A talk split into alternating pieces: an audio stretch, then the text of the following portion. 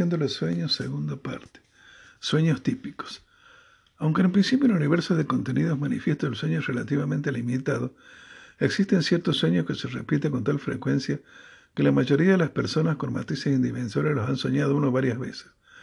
Freud denomina esta regularidad sueños típicos. Es importante considerar que el sueño, aparte de cumplir su función fundamental, cual es la realización de un deseo, con frecuencia es también un espacio psíquico en que elabora un conflicto inconsciente y reproduce, por lo tanto, las manifestaciones de angustia, el miedo infantil al castigo u otros efectos que aparecen en este intento de resolución de la problemática inconsciente. Los sueños típicos enumerados y analizados por Freud son los siguientes. Sueños de la muerte de personas queridas o cercanas. Se trata de los sueños que, en que mueren los miembros queridos de la familia, padres, hermanos, hijos, etc. Según si el sonante experimenta no el dolor ante estas muertes, Freud los agrupó en dos clases y determinó que aquellos en los que no hay dolor no deben considerarse típicos en estricto rigor y que la ausencia de aflicción por pérdida pueden cubrir un deseo cualquiera. Si se experimenta dolor y aflicción, en cambio, su sentido es el que aparece manifiesto en su contenido, es decir, el deseo que desaparezca muere esa persona, la que a su vez puede aparecer disfrazada o desplazada en el contenido manifiesto del sueño. Sin embargo, se trata de deseos que frecuentemente no son actuales, sino de deseos de la infancia temprana reprimidos no accesibles conscientemente. Por ejemplo, los celos y la rivalidad con los hermanos son afectos que pueden estar inscriptos en el inconsciente como el deseo de que desaparezcan, que se echen a un lado a la competencia por el amor de los padres, lo que se cumple en el sueño de su muerte. Sueños en el que el soñante ve a sí mismo, se ve a sí mismo desnudo y se avergüenza por ello. En presencia de uno o varios extraños, la persona se da cuenta de pronto que está desnudo o mal vestida, lo que perturba y avergüenza. A veces desea escapar de la situación. Alguna inhibición impide que pueda moverse del sitio, quedando entonces expuesta a una situación penosa sin poder ocultar su desnudez. En este sueño las personas extrañas no muestran ninguna sorpresa por la desnudez o por la vestimenta inadecuada, camisón de dormir, por ejemplo, sino que se muestran indiferentes, ni se burlan, ni se enojan, ni los reprenden. Freud analizó que justamente este rasgo chocante se elimina por el cumplimiento del deseo y el otro, la desnudez y la propia turbación ante ella, permanece, de modo que el conjunto parece no armonizar. Este sueño de carácter exhibicionista reproduciría una situación infantil desprovista de vergüenza. Freud alude a la representación de que aquella infancia temprana, eh, que, en la, que en retrospectiva aparece como un paraíso, el que no sería otra cosa que la fantasía colectiva de la infancia del individuo. Por esta razón, en el paraíso imaginado, los seres humanos están desnudos y no se avergüenzan unos de otros por esta condición. Estos sueños Freud los denominó de exhibición y asignó a los matices en la forma de presentación cierto valor clínico. Observó al respecto que las neurosis, tanto en la histeria como en la neurosis obsesiva, el sueño omite sistemáticamente a las personas reales que despertaron interés sexual en la infancia del paciente, de modo que muchas personas extrañas e indiferentes aparecen para representar el opuesto del verdadero deseo secreto e inconsciente. La única persona familiar que se ofrece el, el desnudo y que solamente en la paranoia aparece en el sueño este espectador real. Sueños de examen o prueba relevante que se tiene que rendir en los estudios. Este sueño en su forma típica se produce no antes sino después de haber dado un examen o una prueba importante. Se sueña con gran angustia que hay que volver a rendir la prueba o que se ha fracasado en el examen y hay que repetir el curso. Freud analizó que en estos sueños se derivan los castigos de la infancia por nuestras faltas, lo que se enlaza con el temor a poner a prueba las capacidades adquiridas en los estudios. Por lo general, estos sueños se producen cuando debe decidirse algo importante al día siguiente en lo que se teme fracasar, de modo que resulta tranquilizador y que alivie la angustia que ya se mostró como injustificada, puesto que en realidad el examen ya ocurrió y la experiencia fue coronada con el éxito. Es como si el sueño dijera al sujeto, no tengas miedo de lo que tienes que rendir mañana. Recuerda la angustia injustificada que sentiste antes de aquel examen y que luego todo salió bien. Sueños que hay en un, un, viaje importante pero se pierde el tren, el avión o algún otro medio de transporte. En el análisis de Freud estos sueños tendrían la función de mitigar la angustia que produce la propia muerte. Mientras la partida del tren simboliza el morir, el perderlo, no partir, no subirse al tren significa salvarse de la muerte.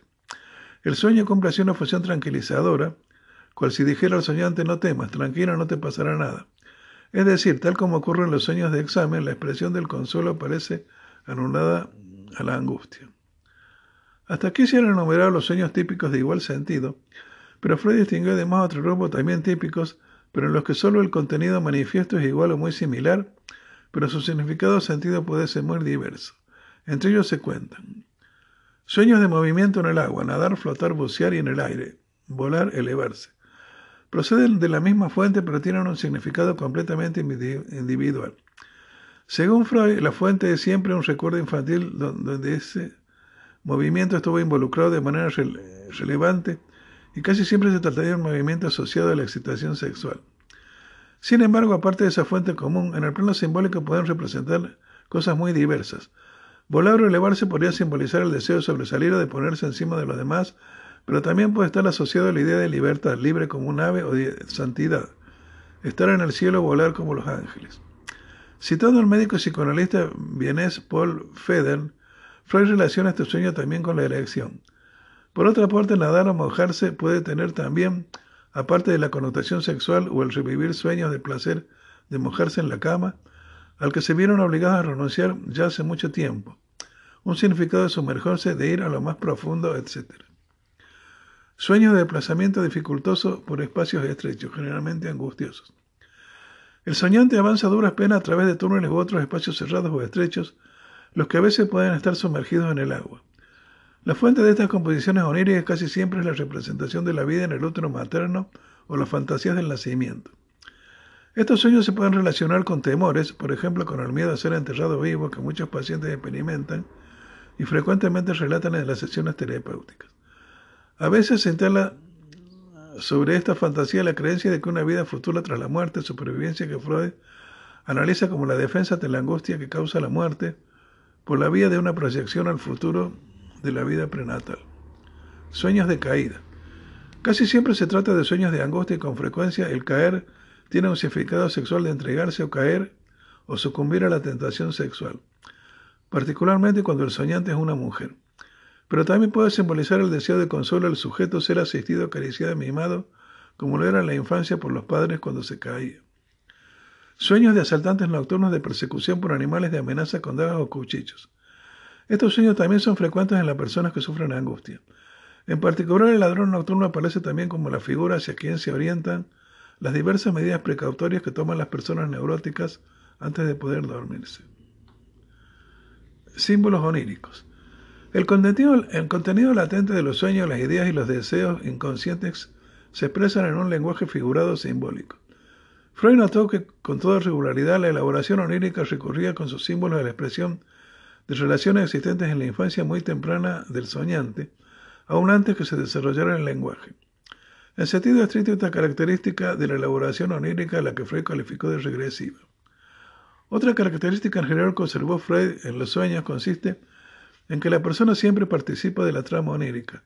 Si no interviene directamente, a veces el soñante relata que ha experimentado el sueño como observador de una película, el análisis siempre hace posible revelar a la persona ajena que lo representa.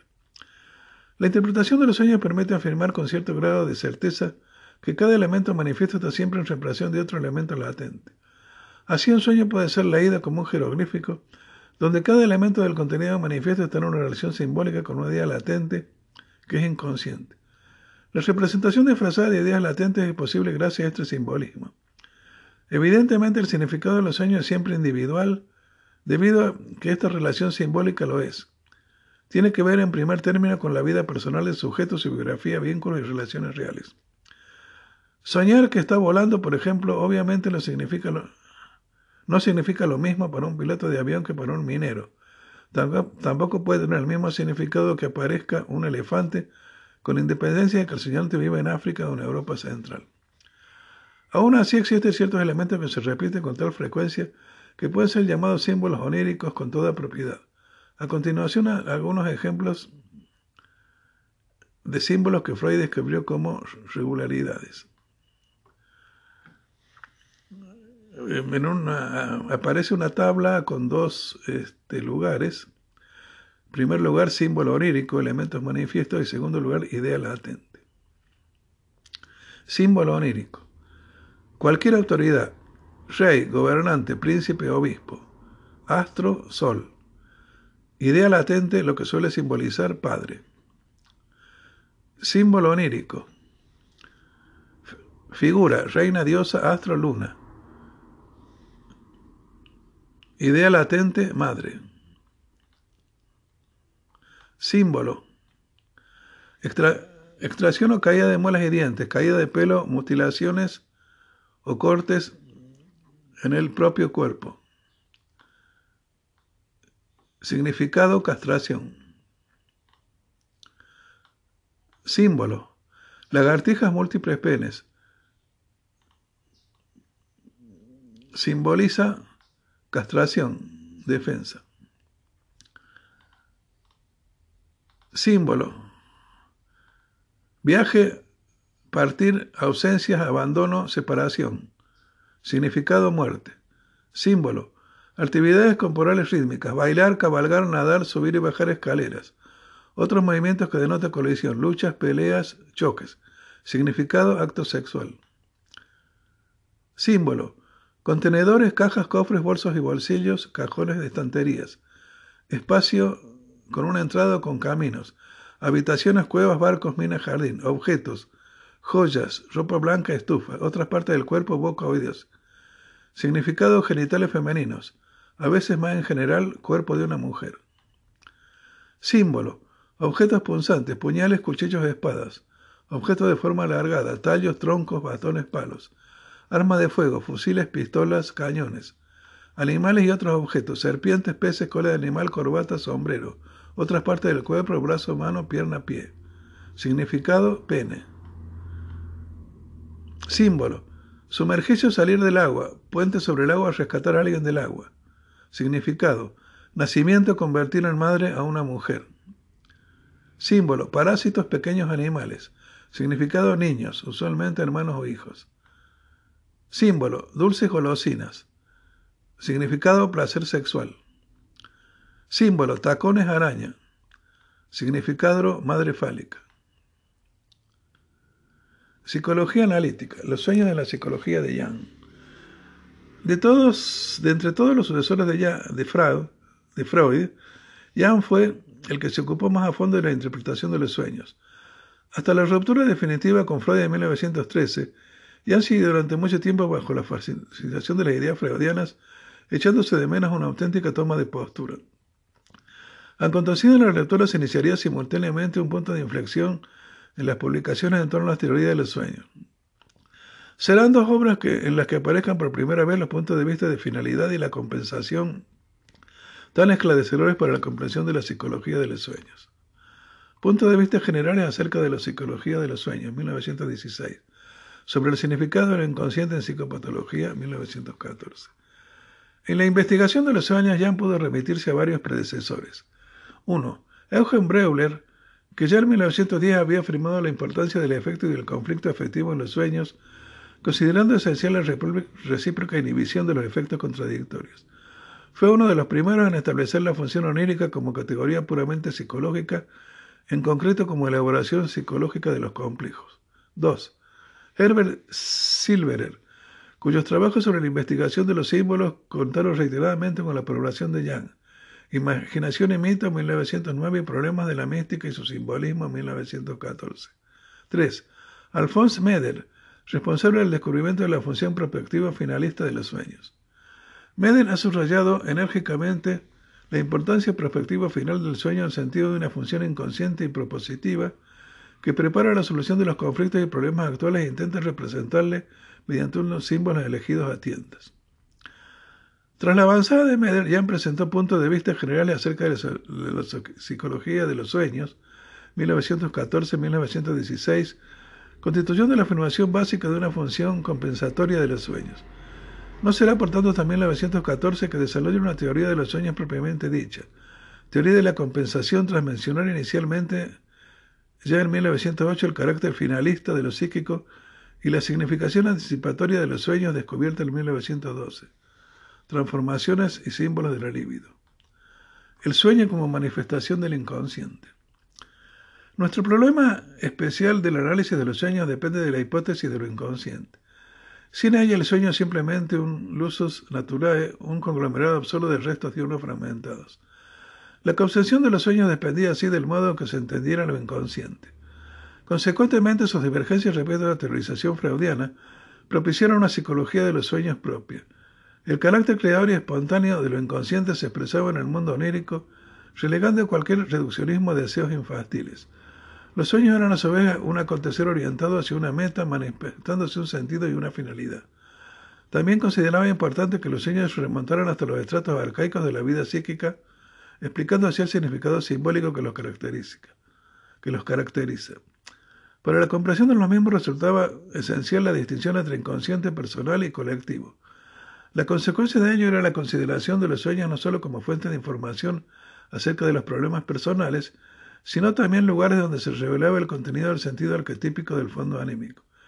Mientras que para Freud el sentido de los sueños implicaba una determinación causal, siendo en esencia un signo representativo, y les concedía un significado simbólico, era una unidad significativa, una expresión simbólica del inconsciente, cuyo sentido solo se producía por el esclarecimiento de lo que todavía era desconocido. Desfiguración o configuración simbólica. Paulatinamente a la separación mutua entre ambos autores en 1913, Jan rechazaría finalmente la existencia de una instancia censora responsable de una desfiguración y un trabajo oníricos. Y es que no era la instancia censora la responsable de la falta de transparencia del contenido de los sueños, sino el propio fondo anímico debido a la mutua y universal contaminación de todos los contenidos inconscientes. Quedaba así también el entredicho en la distinción entre el contenido latente y manifiesto, fundamentada en la existencia de la censura. Si para Freud la falta de claridad del contenido manifiesto se debía a su condición de disfraz del sentido auténtico, para Jan su carácter indescifrable era la expresión espontánea del acontecer de fondo que escapaba a la transparencia racional.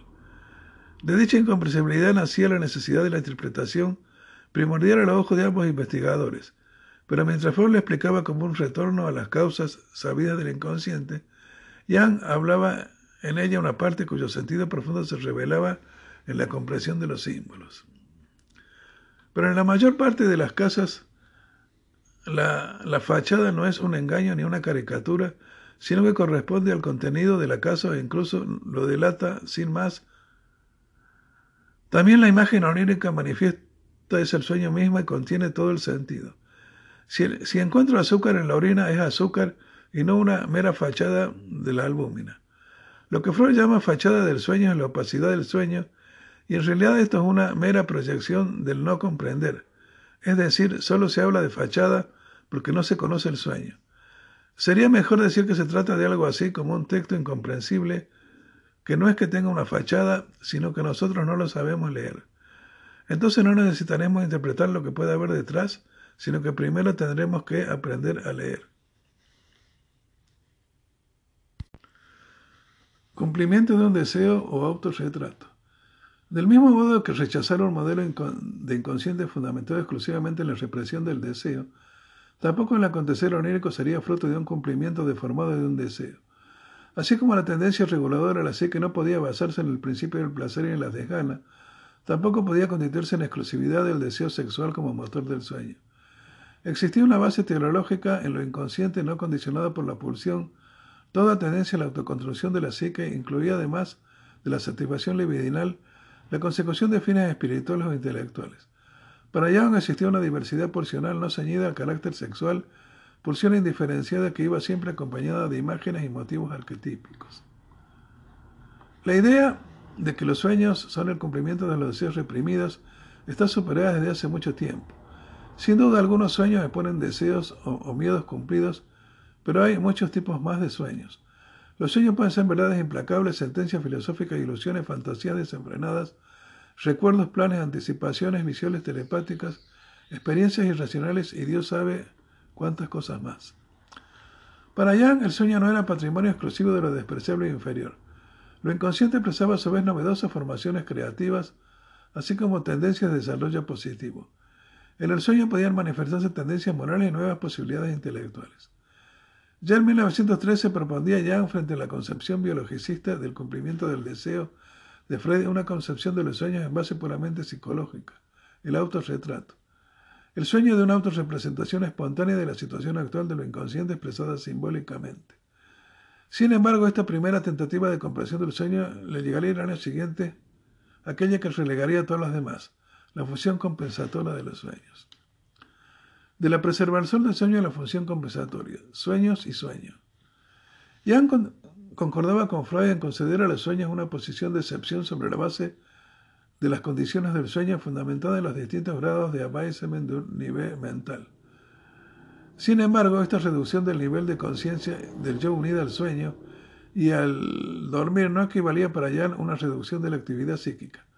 Al contrario, tal y como había comprobado anteriormente, la actividad de los complejos no se suprimía, admitiendo por tanto un aumento en la intensidad de la vida interior durante el sueño, llegando incluso a interrumpirlo. De este modo se constataba que además de la consideración freudiana de que en los sueños se contenían emociones penosas, el soñar también iba acompañado de emociones intensas necesitando al despertar. Aun cuando ya no aceptara cierta función biológica en tales fenómenos, el sentido de que la función esencial de los sueños es mantenernos dormidos y que la inducción al despertar hablara del carácter perturbador del sueño o de su aspecto perjudicial para la vida, le resultó mucho más interesante una función psicológica. De este modo comprobó que la represión emocional de los sueños no cumplía la finalidad biológica de la preservación del sueño, pudiendo incluso eliminar efectos negativos e inhibidores del desarrollo sobre la psique. Pero también se produciría todo lo contrario, el incremento de la intensidad de las emociones de los sueños representaba también una fuente de valores e impulsores de la vida. En definitiva, se convencía gradualmente que uno de los valores fundamentales del fenómeno onírico residía en introducir una orientación consciente, una invitación a reflexionar y enfrentarse con los contenidos inconscientes. Por esa razón he llegado a pensar que la concepción de Freud que considera como función esencial de los sueños cumplir los deseos y mantenernos dormidos es demasiado estrecha aun cuando la idea fundamental de una función biológica compensadora es sin duda cierta. Esta función compensadora tiene que ver solo en una medida limitada con estar dormido. Mucha más importancia tiene con respecto a la vida consciente. Los sueños se comportan de manera compensatoria en relación con la respectiva situación consciente. Si es posible, nos mantienen dormidos, cosa que hacen forzosa y automáticamente bajo la influencia de nuestro estado durmiente pero también interrumpen dicho estado cuando su función lo exige, es decir, cuando los contenidos compensatorios son tan intensos como para interrumpirlo. Un contenido compensatorio es especialmente intenso cuando se tiene una importancia vital para la orientación consciente. Sobre la función compensatoria de los sueños. Jan fue el primero en establecer en la psicología empírica la hipótesis de que los sueños tienen una relación compensatoria con la situación de la conciencia que se da en cada caso del soñante. Tuvo que un recorrer un largo camino hasta, hasta descubrir la compensación como tendencia general de la psique inconsciente.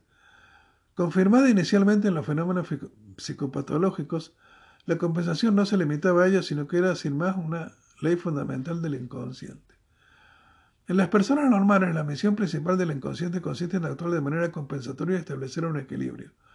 Todas las tendencias conscientes extremas se ven suavizadas y moderadas por un contrapulso en el inconsciente. Concepción completada en 1914 precisamente gracias al hecho de que la función onírica representa un contrapeso de la situación psicológica del consciente. En definitiva, colocó la autorregulación en el campo de los psíquicos junto a la actividad reguladora en la vida orgánica. En tanto que el sistema autorregulador, el alma está equilibrada igual que la vida del cuerpo.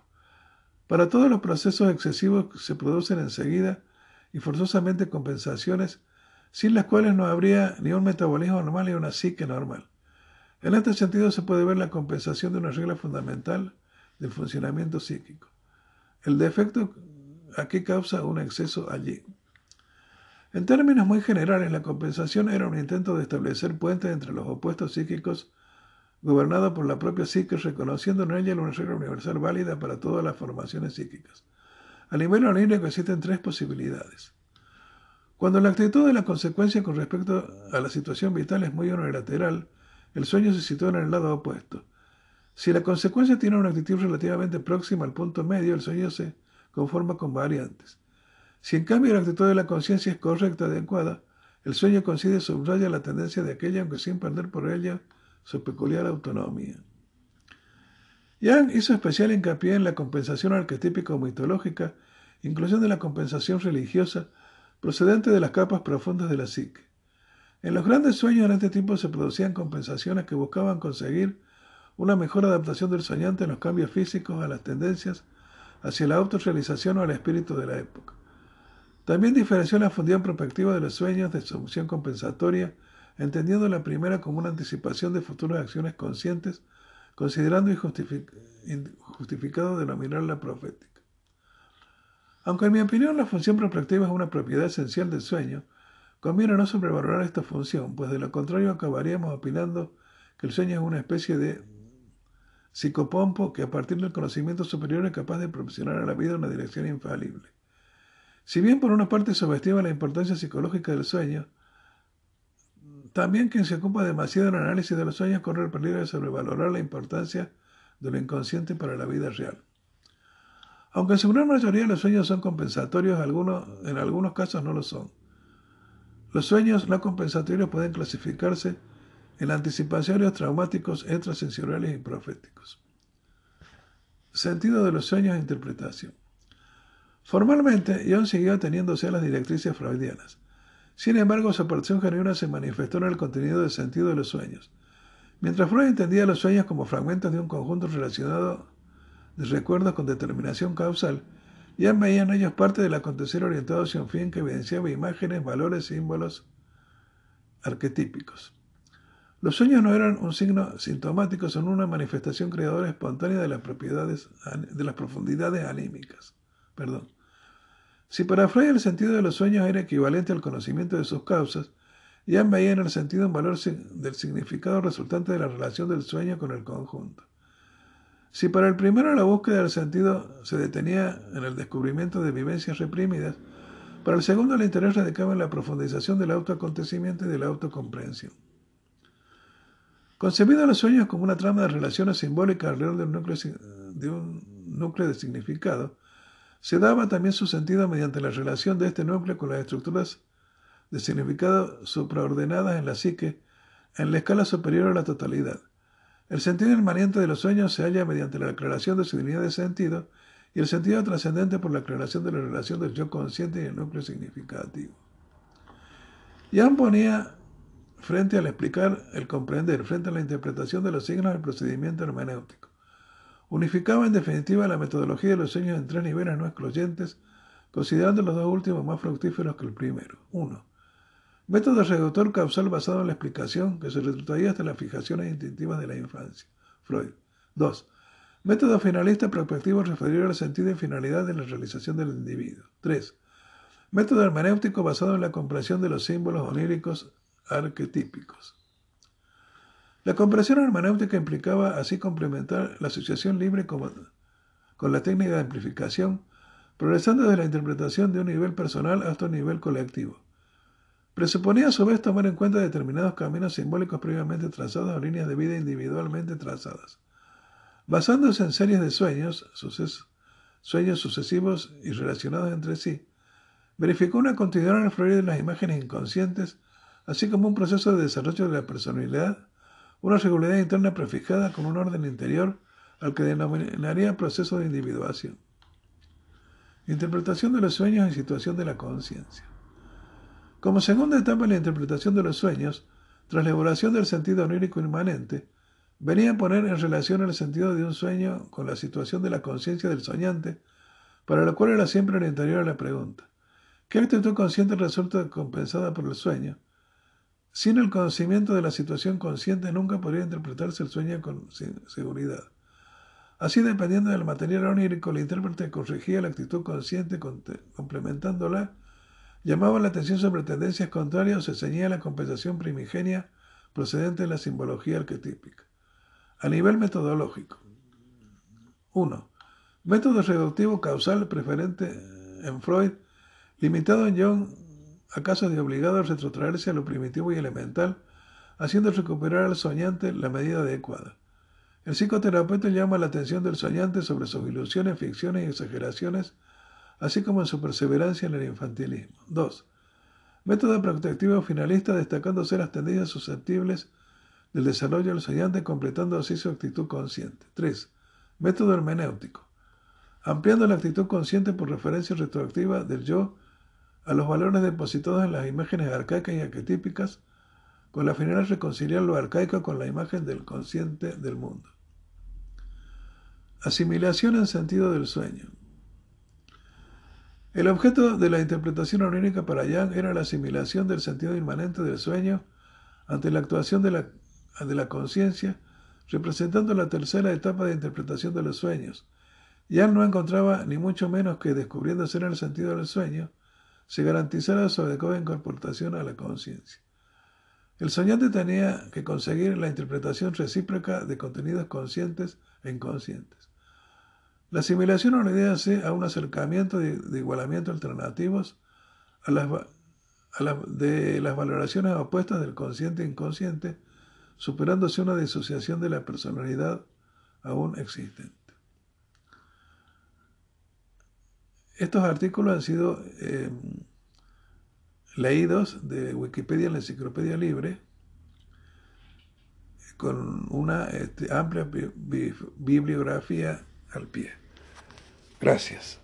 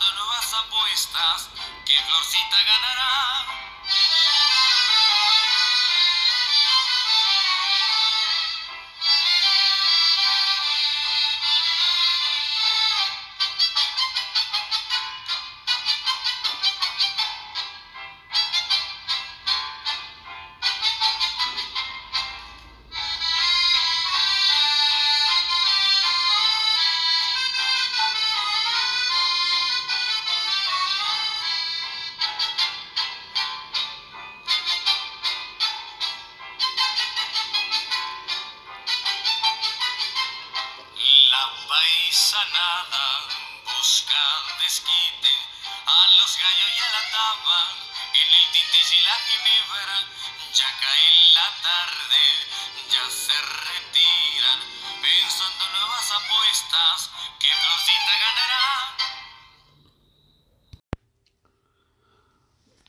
Carl Gustav Jung. Ante la pregunta qué sucede en la enfermedad mental, Jung se encontrará por entonces, dado el estado de avance de la disciplina a inicios del siglo XX, con una labor de abstracción de la personalidad enferma y un reduccionismo dirigido a diagnósticos, descripción de síntomas y estadísticas. La psicología de la enferma mental y su correspondiente individual implícita eran inexistentes. De ahí el posterior encuentro con Sigmund Freud le ayudase a revertir dicha tendencia, sobre todo a través de la psicología de la histeria y del sueño.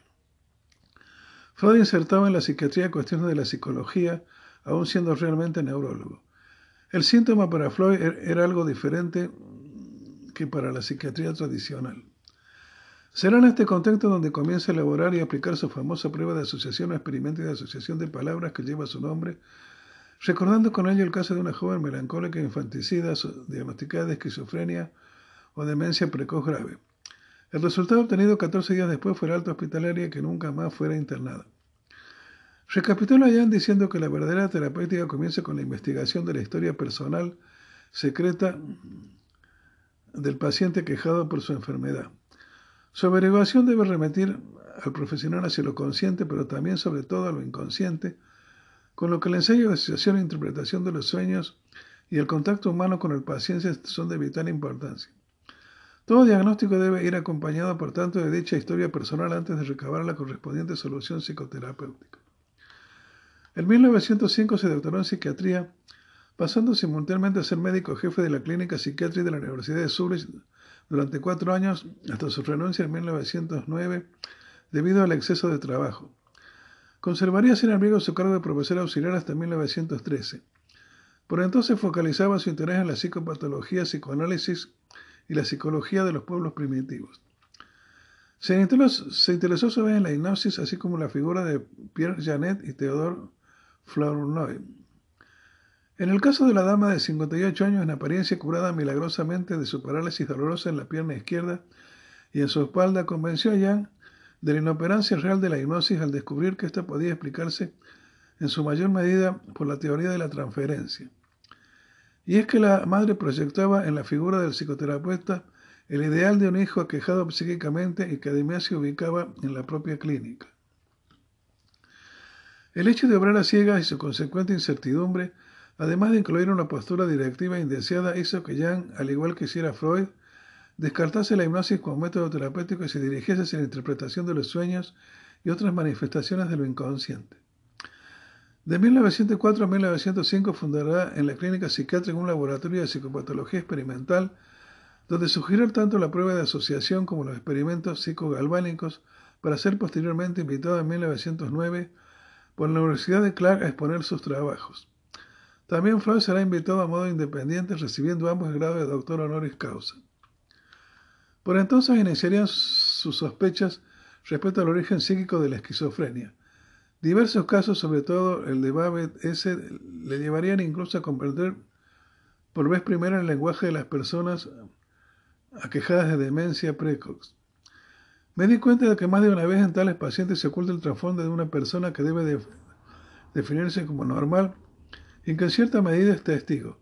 En los enfermos mentales solo es visible exteriormente la trágica destrucción y solo excepcionalmente la vida de aquel aspecto del alma que se nos oculta. Carl Gustav Jung, Recuerdos, Sueños, Pensamientos. Psicología analítica.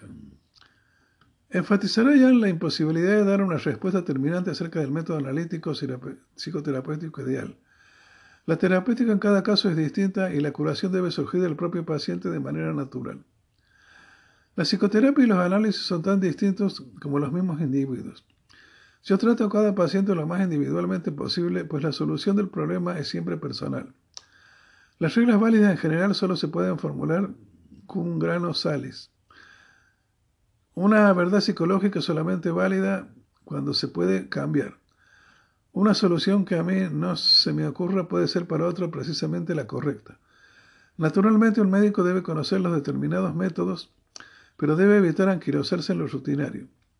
Las premisas teóricas solo deben aplicarse con mucho cuidado. Hoy quizás son válidas, mañana pueden serlo otras. En mis análisis no juegan ningún papel intencionadamente, no soy sistemático. Frente al individuo no hay para mí más que la comprensión individual. Para cada paciente se requiere un lenguaje distinto. Carl Gustav recuerdos, sueños, pensamientos. Se trataría, en definitiva, de un vis a vis, un diálogo entre dos personas que se interrelacionan e influyen mutuamente. Se eliminaría de este modo un hipotético desequilibrio eh, en favor del médico sano frente al enfermo, al cual se le va a aplicar una determinada metodología. Ello requeriría por parte del terapeuta alcanzar la madurez suficiente como para afrontar una psicoterapia, así como una apertura a toda expresión cultural que incluya la diversidad de lo humano, simbolismo, mitología, etc. Es más prioritaria la comprensión individual que la confirmación teórica, y, como condicio sin qua non, el propio análisis individual del psicoterapéutico, el análisis teórico, huyendo nuevamente de una aplicación metodológica aprendida. Se tendería hacia la asimilación del conocimiento humano inmenso en un horizonte donde el alma incluye el mundo y sus concepciones colectivas dispersas en el espacio y en el tiempo. De lo contrario, la persona analizada perdería un fragmento de su alma del mismo modo que el analista el fragmento de su alma que no aprendió a conocer. En definitiva, el analista debe dejar que su análisis le afecte personalmente descartando metodologías e incrementando su propia autenticidad. A dicha autenticidad debe unirse el hecho de que muchos casos podrían alcanzar la cura solo si existe una entrega o una renuncia absoluta a uno mismo, entregarse con todo su ser. El psicoterapeuta deberá decidir sin implicarse o encerrarse en su propia autoridad. Dado su implicación ineludible, no solamente debe atender la transferencia del paciente, sino también su correspondiente contratransferencia, es decir, cómo reacciona el mismo al proceso conjunto del analizado, y todo ello desde dos vertientes, el nivel consciente y el nivel inconsciente, observándose a sí mismo, sus propios sueños, etc. De todo ello depende el éxito o el fracaso del tratamiento, y es que cada terapeuta debería tener a su disposición el control ejercido por una tercera persona para recabar hacia otro punto de vista. El mismo Jan alecciona al disponer de un padre o una madre confesora, preferentemente mujer, debido a su mayor capacidad para ello, su excelente intuición y oportunidad crítica. Ven aspectos que el hombre no ve. La relación entre analista y paciente puede generar en determinadas ocasiones fenómenos parapsicológicos, sobre todo ante la existencia de transferencia por parte del analizado o de una identificación inconsciente entre ambos. No siempre es correcta la cooperación del psicoterapeuta con el paciente y sus afectos, a veces es necesaria una intervención activa. Respecto a los casos en que no resulta mejoría, todo juicio resulta difícil dado que muchas veces el efecto acontece al cabo de los años. Un juicio sobre el éxito es difícil de emitir. Para muchos pacientes de nuestros días, a los que se les ha calificado neuróticos, tal denominación resultaría innecesaria si tuviéramos en épocas donde el ser humano se vinculaba a través del mito con el mundo del misterio, y a través de este con la naturaleza viva, aquella que no se contemplaba meramente desde lo externo. Tales neuróticos facultativos son víctimas del desdoblamiento anímico contemporáneo, no soportan la pérdida del mito, ni la consecuencia o sustitución de la vivencia de la naturaleza por una cosmovisión externa definida en nombre de la ciencia, así como la confusión entre sabiduría y discurso intelectual. Su cura radica en cerrar el abismo entre el yo y lo inconsciente. Quien ha experimentado profundamente en sí mismo este desdoblamiento es más capaz de lograr una mejor comprensión para estos procesos anímicos inconscientes o impedir aquel típico peligro de desorbitación que amenaza al psicólogo. Al que no conoce por propia experiencia de influencia nefasta de los arquetipos, será difícil sustraerse a tal influencia negativa cuando la confronte con la práctica de su, con su experiencia. Sobrevalorar o subestimará todo porque posee solo una noción intelectual, pero no una norma empírica. Aquí comienzan los peligros los peligrosos extravíos, el primero de los cuales es el intento de usurpación intelectual. Tiene por objeto, por objetivo secreto, perdón, sustraerse a la influencia arquetípica y en beneficio de la auténtica experiencia de un mundo conceptual aparentemente asegurado de modo artificial pero meramente bidimensional, que aspira a ocultar la realidad de la vida con las llamadas ideas claras. La desviación hacia lo abstracto despoja a la experiencia de su sustancia y le presta el mero nombre que a partir de entonces suplanta la realidad. Nadie está obligado a un concepto y tal es precisamente la conveniencia buscada que promete la protección frente a la experiencia. Pero el espíritu no vive de los conceptos sino de los hechos. Las meras palabras no sirven para nada, lo único que se logra es repetir este proceso hasta el infinito. Carl Gustav Jung recuerda sueños, pensamientos. Sigmund Freud, Jung y el psicoanálisis. Desde el inicio de su carrera psiquiátrica se interesó por los estudios de Eugen Breuler, Pierre Janet y sobre todo Sigmund Freud. La creación es un método de análisis de los sueños y su interpretación, resultaron muy valiosos para la comprensión de la sintomatología psicótica. A la edad de 25 años, Jan inició la lectura de la interpretación de los sueños, Treideburg 1900, confesando una insuficiente experiencia como para poder corroborar por entonces todas las teorías de Freud. Tres años después reinició su lectura y pudo ya hilvanar la relación con sus propias ideas, especialmente dos. Uno, lo que más le interesó a Jan fue la explicación del concepto de represión como mecanismo de defensa, trasladado desde el campo de la neurosis al de los sueños. Y es que en sus propios experimentos de asociación de palabras, también Jung hallaba represiones a la hora de emitirse respuestas ante la sugerencia de determinados términos. O no se producían o el tiempo de reacción era comparativamente amplio. El experimentador se hallaba en este caso ante un complejo del paciente, lo cual no hizo más que contratar las mismas conclusiones a las que llega Freud desde lo onírico. 2. Sin embargo, ya de sus inicios, John mantuvo su oposición a que la causa de la represión se hallara en el trauma sexual. Constantemente podía corroborar en su propia consulta cómo existían numerosos casos que no se avenían a la sexualidad como etiología. En el contexto académico de aquella época, Freud era considerado una persona no grata, con lo que Jan se hallaba en una difícil situación si pretendía hacer explícitas sus coincidencias y apoyar así la teorización freudiana. Podía proseguir con su propio trabajo y prometedora carrera sin Freud. A pesar de todo, me declaré públicamente a favor de Freud y combatí por él. Lo hizo ante un congreso de monjes sobre neurosis forzadas, dado que el nombre de Freud fue deliberadamente silenciado.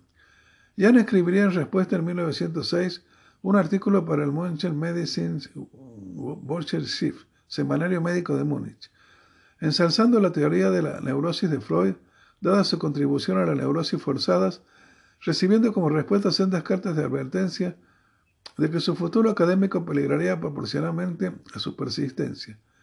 Jan continuó manifestándose a favor, aunque manteniendo en discordancia la teología sexual de las neurosis. Sería por estas fechas cuando comenzaría el intercambio de correspondencia entre ambos autores, iniciando ya el envío de su obra de Estudios Diagnósticos de la Asociación en 1906. En 1907 le enviaría también su eh, sobre la psicología de demencia precoz. El intercambio epicolar proseguiría hasta la fecha de su separación en 1913.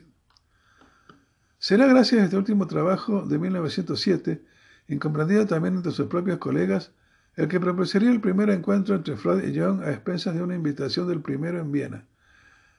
Es en este momento cuando se suele rememorar la sorpresiva pero explícita circunstancia de que en fecha de febrero de 1907, a la una del mediodía, Hablamos durante tres horas ininterrumpidamente, por así decirlo.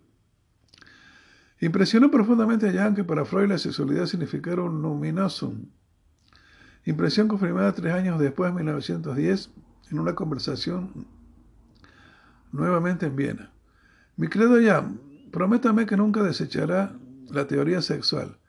Es lo más importante de todo. Vea usted, debemos hacer de ella un dogma, un bastión inexpugnable contra la negra avalancha del ocultismo. Sigmund Freud, 1910.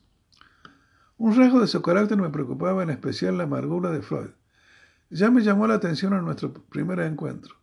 Durante mucho tiempo no logré comprenderlo hasta que pude relacionarlo con su actitud respecto a la sexualidad.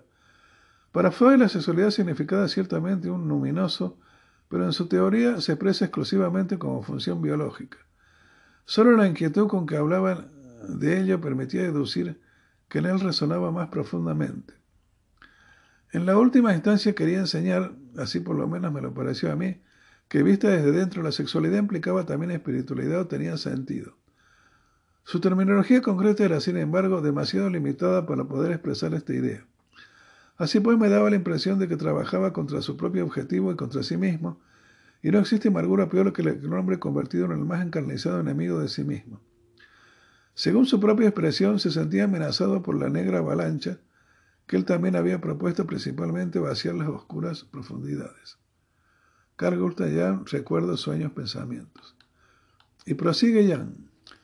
Freud no se preguntó nunca por qué debía hablar constantemente sobre sexo, porque este pensamiento le poseía.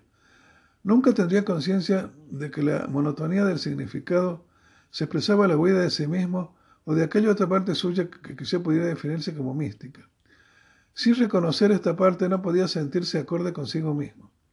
Era ciego frente a la paradoja y la ambigüedad de los significados del inconsciente y no sabía que todo cuanto emerge del inconsciente posee algo superior e inferior, algo interno y externo. Cuando se habla de lo externo, y esto hizo Freud, se considera solo la mitad de ello y, consiguientemente, surge en el inconsciente una fuerza antagónica. Carl Gustav recuerdos, sueños, pensamientos. Jan llegaría a decir que Freud fue, un prisionero de un punto de vista, una figura trágica, pero un gran hombre. Retomando la hipótesis del poder de Alfred Adler, Young establece una relación entre Freud y Nietzsche, de tal modo que si en Freud se produce una deificación del Eros, en Nietzsche ocurrirá lo mismo respecto a la voluntad del poder, dado que el Eros y el poder serán dos principios antagónicos pero complementarios en el ardid de la historia del espíritu que había querido que fueran ensalzados. Pero toda luminosidad lleva implícita en su reivindicación su propia destrucción. Toda luminosidad es verdadera en cierto aspecto e incierta en otro. La vivencia luminosa se eleva y se hunde a la vez. De este modo, si Freud hubiera percibido el carácter luminoso de la sexualidad, no hubiera generado un reduccionismo biológico y Nietzsche, al adentrarse en lo luminoso explícito de la voluntad de poder, hubiera dado más importancia a los fundamentos de la existencia humana sin la necesidad de un superhombre. Siempre que el alma, debido a una experiencia luminosa, es sometido a una brusca oscilación, existe el peligro de que los hilos de que los cuelgas se rompan. Un hombre cae en un sí absoluto y otro en un no absoluto. Se tiende a los extremos como verdad. De ahí la necesidad del concepto del nirvana, dice el Oriente, libre de los dos. No nos hemos dado cuenta siempre que lo que significa que no exista nada en absoluto sino una conciencia pequeña o tan efímera, no ha observado algo de ello. sobre precognición y parapsicología.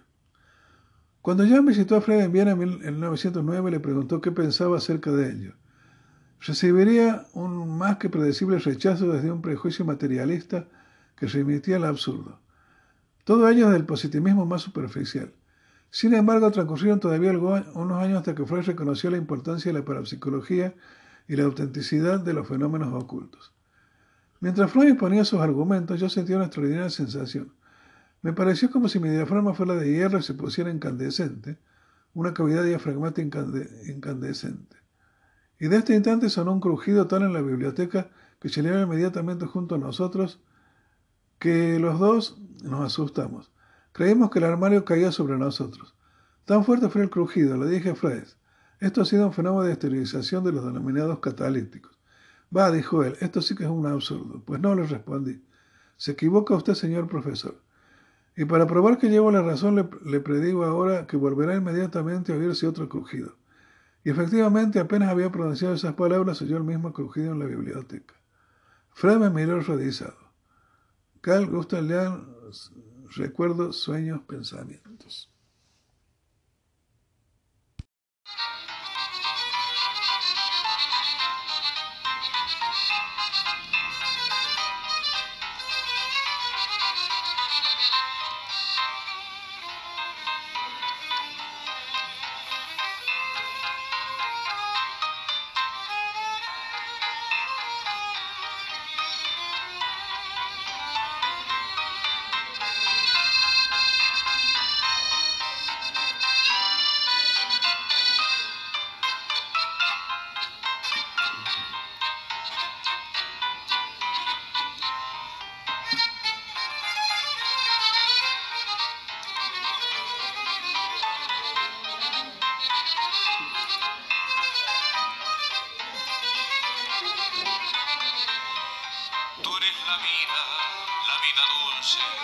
Llena de encantos y lucidez. Tú me sostienes y me conduces hacia la cumbre de tu altivez. Tú eres constancia, yo soy paciencia, tú eres ternura, yo soy piedad. Tú representas la independencia, yo simbolizo la libertad.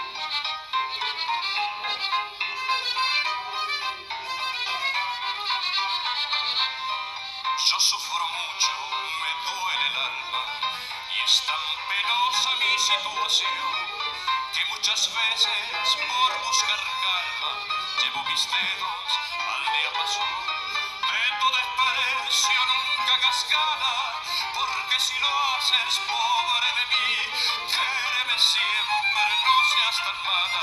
Vamos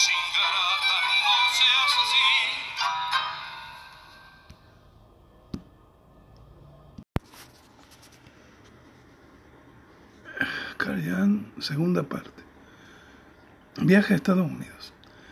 El 27 de abril de 1908, Jung participó en el primer Congreso de Psicoanálisis realizado en Salzburgo, también denominado Primer Congreso de Psicología Freudiana o Primer Congreso Internacional de Psicoanálisis.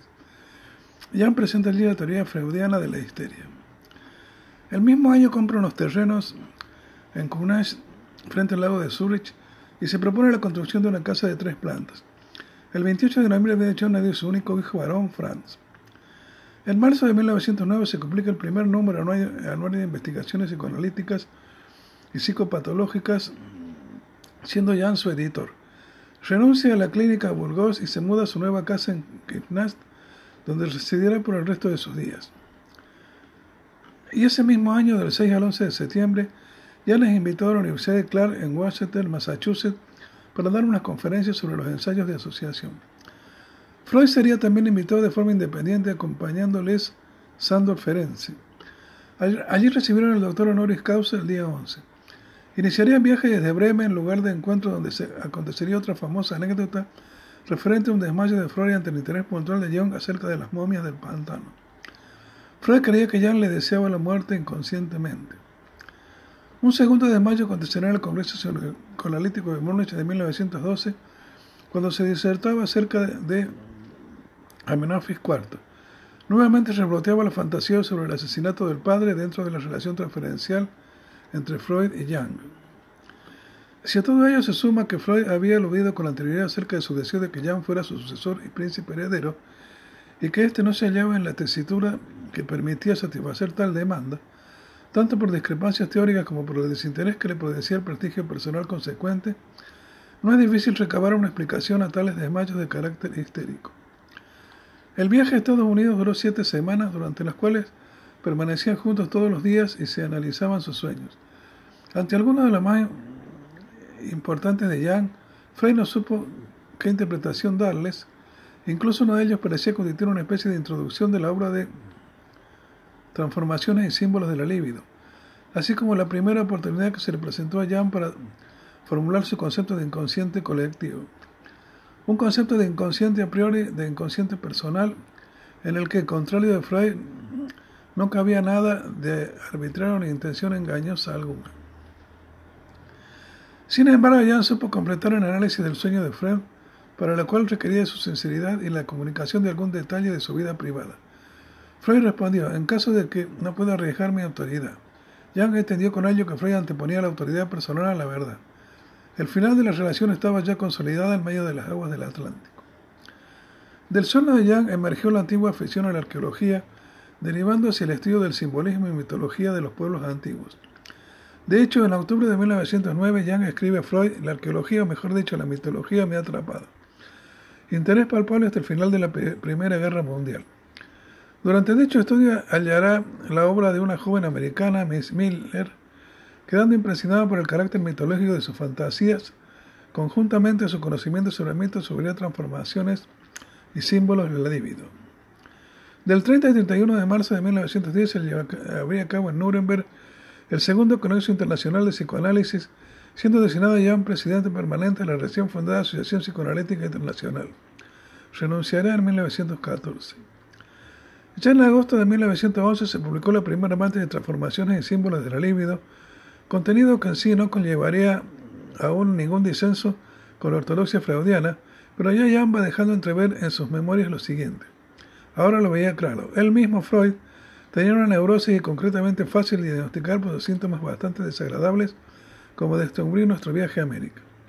Había visto que ni Freud ni sus discípulos podían comprender qué significaba el psicoanálisis en la teoría y en la práctica, puesto que ni siquiera el maestro había logrado resolver su propia neurosis. Cuando nos hace intención de identificar y dogmatizar la teoría y el método, ya no pude cooperar más con él y no me quedó más opción que retrotraerme a mí. Hacia 1912 ya termina el sacrificio, última sección de la segunda parte de Transformaciones y Símbolos de la Líbido, sabiendo de antemano que lo expuesto costaría eh, su amistad con Freud. Tenía que exponer allí mi propia nación del incesto, la transformación decisiva del concepto de la libido, además de otras ideas por las que me diferenciaba de Freud. Se lo comentó a su mujer, estuvo dos meses preocupado y sin tocar pluma. Finalmente se dio a escribir y le costó la amistad con Freud. Freud se sintió disgustado con los descubrimientos de Jan iba transmitiendo. Así, su correspondiente relación epistolar comenzó a reflejar la creciente tensión entre ambos. El 25 de febrero de 1912, Jan funda la Sociedad de Intereses Psicoanalíticos, encaminándose con ellos a su propia versión del psicoanálisis. En septiembre pronuncia unas conferencias en la Universidad de Fordham, en Nueva York.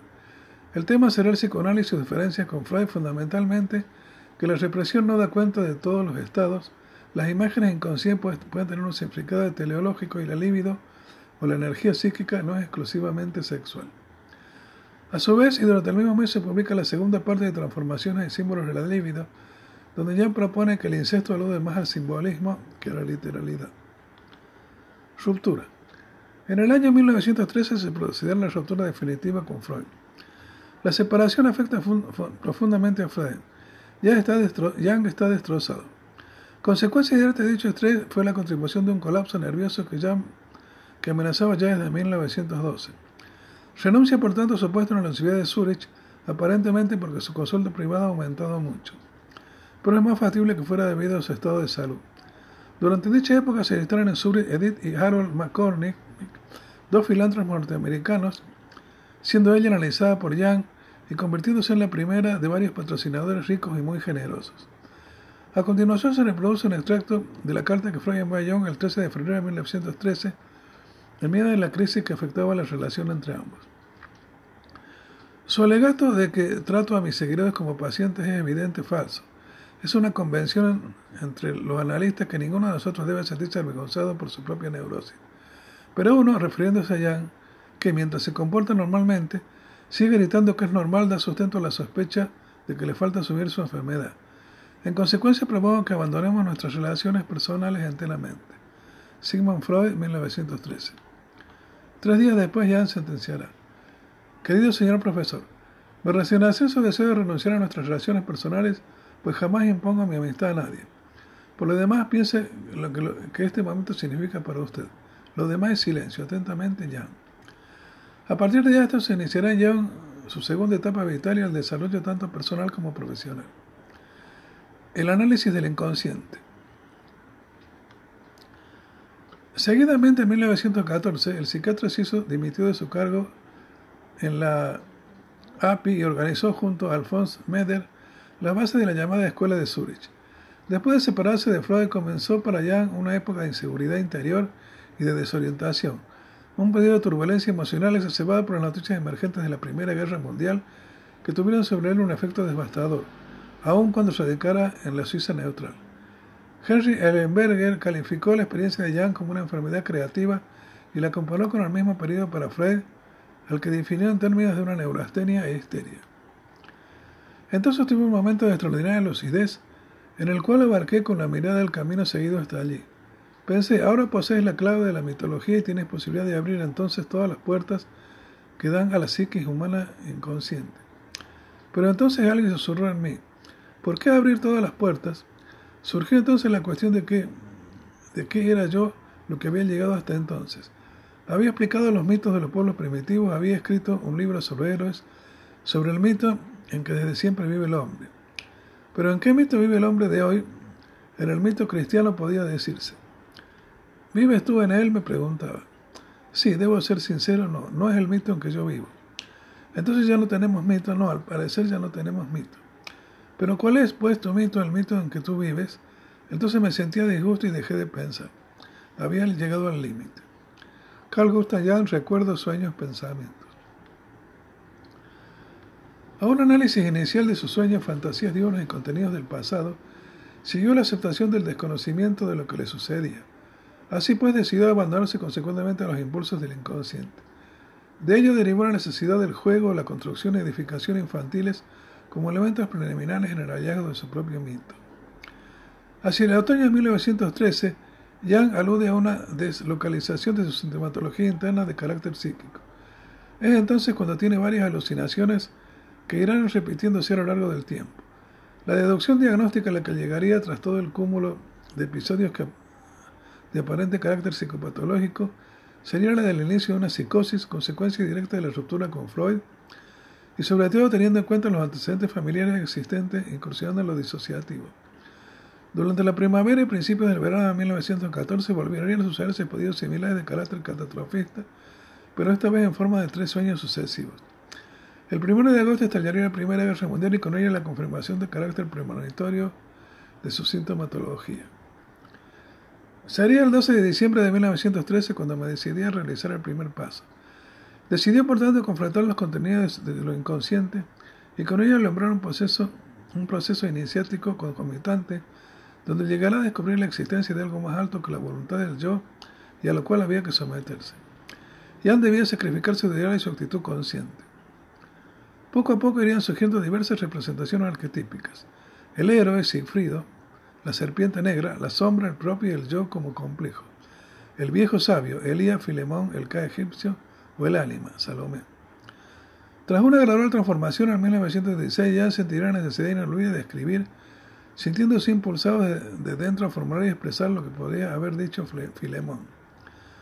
Será, por tanto, desde dicho arquetipo de donde surgirá la imperiosa obligación de transcribir el manuscrito de los siete sermones a los muertos.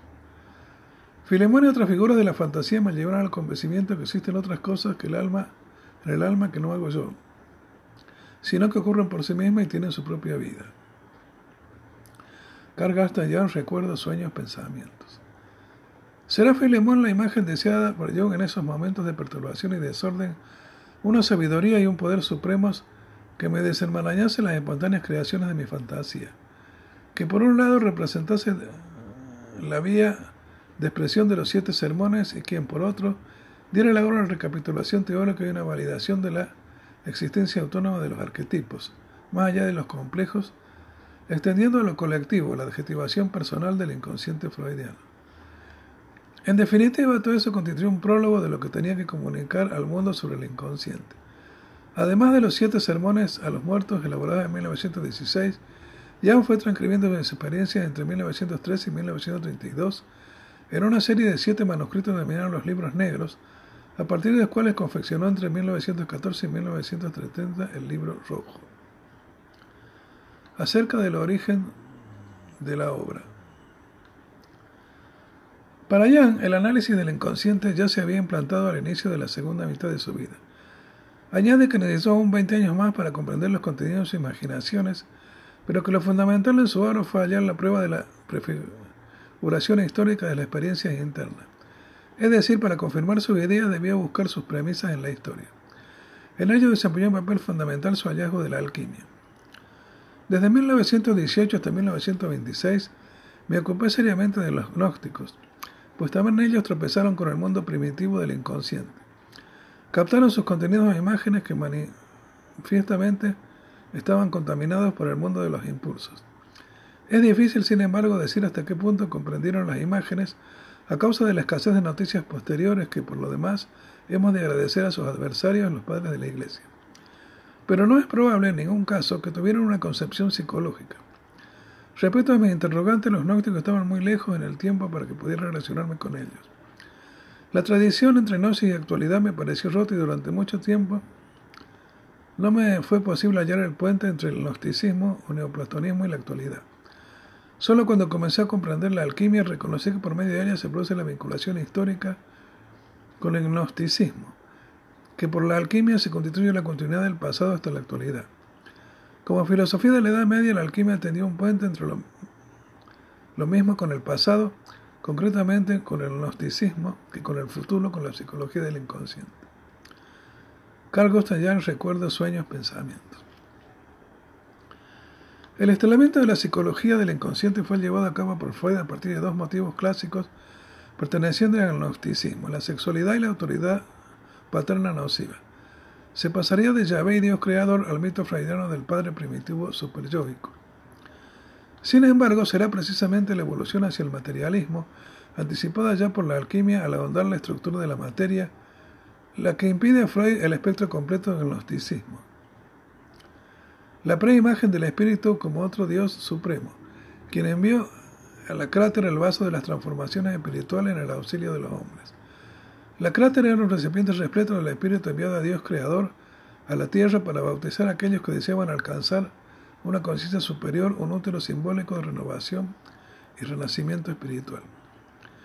Se trataría en definitiva de la existencia de una carencia fundamental entre el mito patriarcal y el falocéntrico freudiano y es la ausencia de lo femenino lo que se vislumbra como principio de la figura gnóstica de la crátera, pero también en el catolicismo de sustentar la neutralidad entre lo masculino hasta la bula papal de Pío XII, que proclamaba el dogma de la Asunción de María en 1950.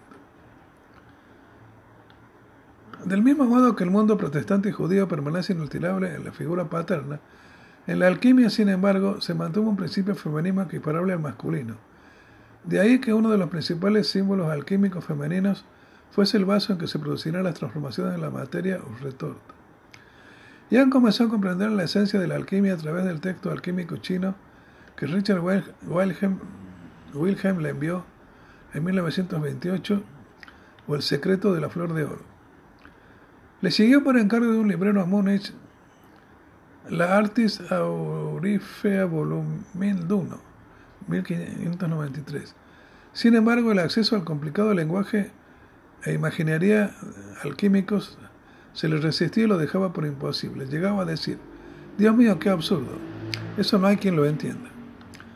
Hasta que se dio cuenta que predominaba el simbolismo en toda la disciplina y recordando el cérebro sueño que quedaba atrapado en el siglo XVII, concluyó, Sí, así es. Ahora estoy condenado a estudiar toda la alquimia desde el principio. Continuó con el Rosario Philosophorum 1550 y decidió procurarse un diccionario explicativo con referencias cruzadas ante la utilización de expresiones diversas con un sentido que no acababa de comprender. Poco a poco llegó a entender el sentido de las expresiones alquímicas, lo cual le llevó más de una década. Terminó dándose cuenta en definitiva que la psicología analítica concordaba con la alquimia considerando su descubrimiento el equivalente histórico a la psicología del inconsciente. De ello se extrae la existencia de un proceso de transmutación arquetípica que evoluciona durante los siglos.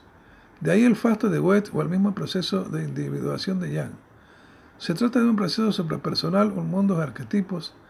Es precisamente a través de la alquimia como Jung se percató que el inconsciente es un proceso dinámico, recíproco y bidireccional entre yo y los contenidos de lo inconsciente verificable a nivel individual, por los sueños y las fantasías y a nivel colectivo por diversos sistemas religiosos y la transmutación de los símbolos.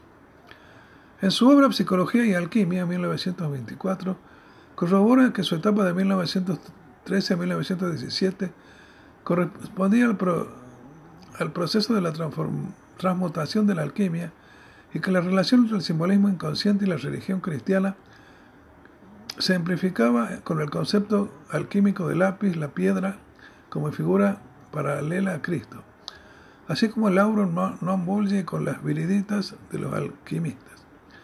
Con ello verificaba ya la existencia de un Cristo alquímico, anima mundi o macroscomi, la inmanencia del ántropo viviente en todo el mundo.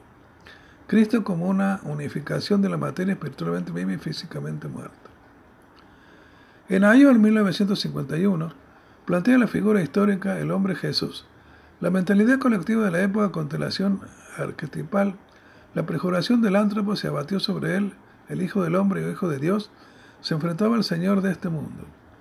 El hecho de que Jesús se convirtiera en el Salvador del mundo tuvo que ver con la suma de una proyección colectiva procedente de la constelación arquetipal histórica sobre una personalidad de talla aventajada. La disposición individual y colectiva de toda autonomía e independencia espiritual de la época de César encuentra su paralelismo en la masificación contemporánea que también halla el regreso de un Salvador, en este caso bajo la forma de un hijo de la técnica, hallándose sus manifestaciones bajo la apariencia de la expansión mundial del fenómeno ovni, tal como detalla en su obra de 1958 El mito moderno, de cosas que se ven en el cielo. También se veía en la alquimia un, con unificación, concepto paralelo de transferencia, eje central tanto del psicoanálisis como de la psicología analítica. Su obra Respuesta Yo se encuentra ya contenida implícitamente en Ayón, al ser yo una prefiguración de Cristo unido por la idea del sufrimiento. El antagonismo de Dios, su ambivalencia, el lado oscuro y luminoso de la imagen de Dios, fundamentada la obra a raíz del cuestionamiento de público de pacientes y sin pretensión alguna de proclamar la verdad metafísica alguna, a diferencia de que llegó a opinar la, teología. Ya debería, llegaría a decir, perdón, Alguien sostiene no quiere ser el pez mudo. Existe la idea de una criatura que supera al creador por margen escaso pero decisivo. Finalmente, sobre el misterio con Tionis, 1955-1956, se constituye en el cumbre de la confrontación entre la alquimia y la psicología analítica. Vuelve a exponer el tema de la transferencia, pero sobre todo realiza una síntesis final entre la alquimia y la psicología profunda. Solo con el misterio Tionis, mi psicología se situó definitivamente en la realidad y se cimentó históricamente como un todo. Con ello mi tarea estaba terminada, mi obra hecha y concluida. En el instante en que logré mi objetivo accedí a los límites más extremos de lo que para mí concebido científicamente a lo trascendente, a la esencia del algoritmo en sí, más allá de lo cual ya no es posible expresar nada más en el aspecto científico. Carl Gustav Jung, recuerdos, sueños, pensamientos.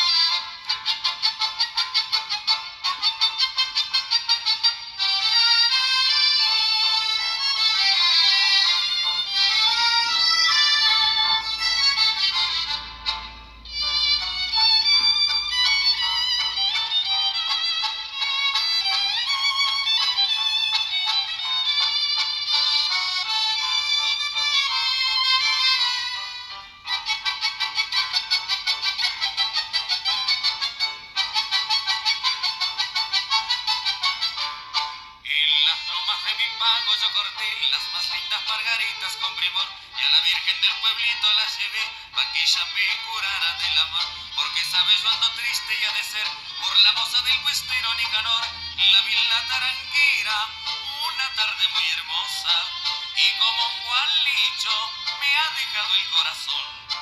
En mi alazán bajando voy todas las tardes, con el afán de este amor lleno de alardes, y al recorrer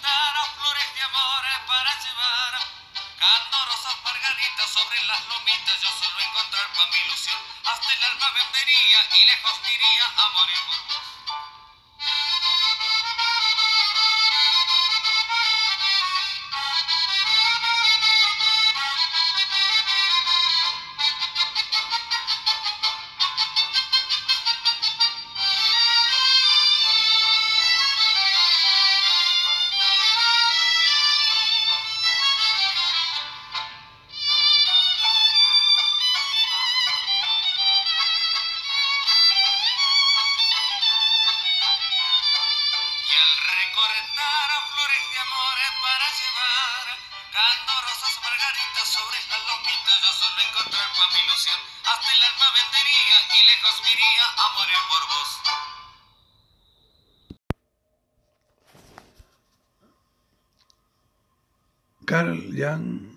Tercera parte. Bolingen. Durante la década de los años 20, con 45 años de edad, una vez superado una crisis existencial en la mitad de su vida y aumentado complementariamente su reputación internacional, se dedicó durante cinco años a viajar asiduamente, sobre todo interesado en las culturas primitivas. En 1921 publicará su obra Tipos Psicológicos, donde desarrolló sus ideas de la existencia de dos actitudes de la psique, introversión y extraversión, así como cuatro funciones, pensamiento, sentimiento, sensación e intuición. También se incluye en dicha obra la primera ilusión en su concepto central de sí mismo como objetivo de desarrollo psicológico. Simultáneamente sería en esta época cuando comenzó a retirarse a Bolinge, su segundo hogar o residencia. En 1922 adquiere en propiedad unos terrenos a orillas del lago de Zurich, ubicación aislada que se situaba a unos 40 kilómetros de su hogar principal en Kunach y a dos de una aldea denominada Bolinge. Se trata de un pequeño pueblo cerca de Reparsville, en el cantón de San Galo, Suiza. Está localizado en la orilla norte del lago de Zurich y es parte del municipio de Jona. En 1923 muere su madre, Jan aprende a esculpir piedra y con escasa ayuda profesional inicia la construcción de su segunda casa caracterizada por un sólido torreón. Más adelante lo complementará con un vestíbulo, otra torre y un anexo. Descarta la instalación de electricidad y teléfono. Denominar el edificio simplemente Bolingen. Será durante el resto de su vida su lugar de retiro, tranquilidad, renovación, meditación y experimentación personal. Viajes. En el curso de la primera posguerra, Jan se convirtió en un viajero del mundo gracias a los copiosos fondos que obtuvo por la venta de sus libros honorarios y dinero percibidos por haber alcanzado el estatus senior en las instituciones médicas para las que trabajaba. Los lugares que visitó fueron los siguientes. África del Norte. A comienzos de 1920, Jan fue invitado por un amigo a viajar a Túnez. Iniciaría el viaje en marzo dirigiéndose primero a Argelia, de allá a Túnez, y finalmente recabando en Susa, dejando partir a su amigo dado que debía atender asuntos de negocios. Posteriormente se dirigiría hacia el sur a Sfax y de ahí a Toser, la ciudad oasis en el Sahara. Su siguiente destino sería el oasis de Nefta, donde, de donde partiría a caballo con su intérprete. Finalizaría su itinerario regresando a Túnez y embarcando hacia Marcela. Sería durante esa noche que tendría el famoso sueño de Casbat. Relatará que su encuentro con la cultura árabe le llegará a impresionar poderosamente.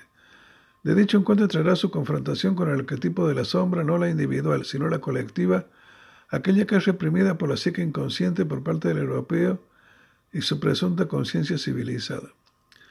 La esencia emocional de aquellas culturas que viven de afectos reviven en lo civilizado una parte de nosotros que no conviene negar, sino conservar y confrontar.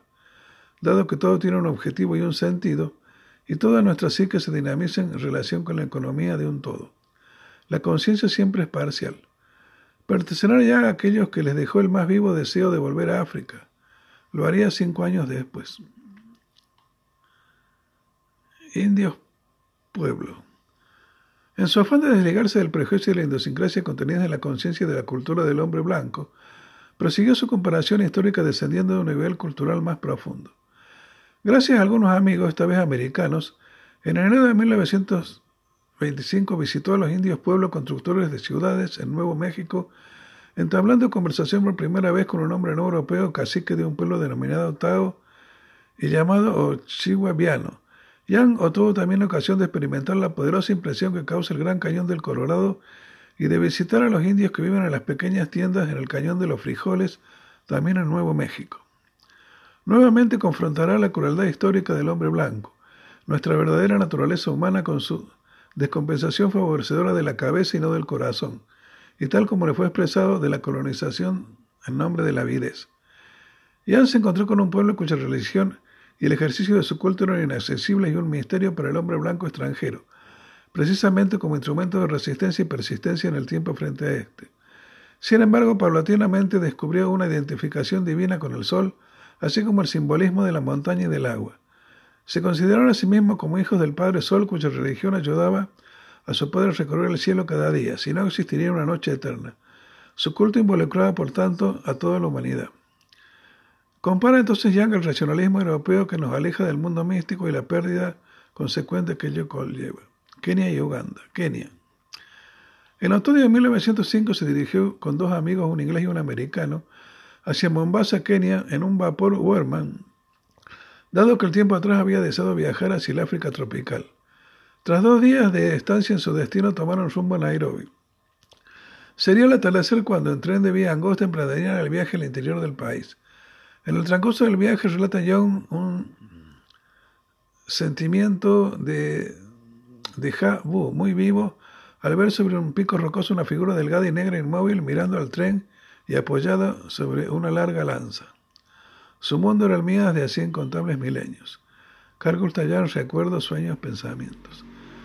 Desde Nairobi, esta vez en un pequeño foro, visitaron un gran coto de caza, el Artip Plains, una amplia sábana repleta de vida animal. Separándose de su acompañante a quedar solo y divisando aquella inmensidad, llegó al siguiente convencimiento. Cuando, estando en Artip Plains, en África Oriental, contemplé desde una pequeña colina aquellos rebaños de millares de verados pastando en silenciosa calma, como venían haciendo desde hace inconmensurables periodos de tiempo, Tuve la sensación de ser el primer hombre, el primer ser que había visto todo eso. Es. Todo el mundo que me rodeaba estaba aún en silencio inicial y no sabía qué era. Y justamente en ese momento en que yo sabía había surgido el mundo, y sin ese momento nunca hubiera existido. Toda la naturaleza en busca de la finalidad y la encuentra ya cumplida en el hombre y siempre solo el hombre más consciente. Cada paso pequeñísimo se adelanta sobre la senda que conlleva la conciencia crea mundo.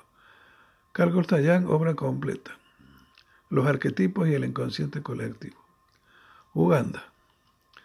Seguidamente tomaron el tren de Uganda, recalando en una provisional fin del trayecto, Sigistifor, al encontrarse el recorrido completo en vías de construcción.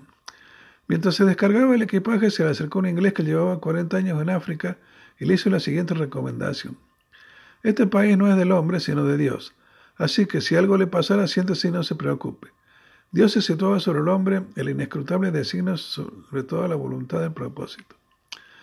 El recorrido se reinició esta vez en dos autos hasta Cacamengas, la siguiente localidad y de allá a Monte Elgon, cuya pared del cráter a 4.000 metros se divisaba en el horizonte. Era una marcha conformada por porteadores y una escolta militar de tres hombres.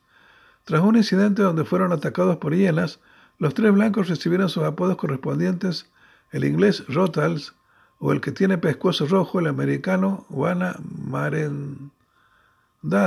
o el gentleman atildado, y Jan Sí, o el anciano debido al pelo cano, dado que pese a sus 50 años, no era frecuente alcanzar la edad avanzada. A continuación relata ya la descripción del modo que se manifestó un arquetipo, en este caso el de la cuaternidad. Recibí una carta del gobernador de Uganda en la que se me rogaba que aceptáramos con nosotros a una inglesa que regresaba a Egipto a través del Sudán. Se sabía que nosotros teníamos un mismo plan de viaje y puesto que habíamos conocido a la dama en Nairobi no había razón alguna para negarnos. Además nos sentíamos muy obligados al gobernador por su generosa ayuda.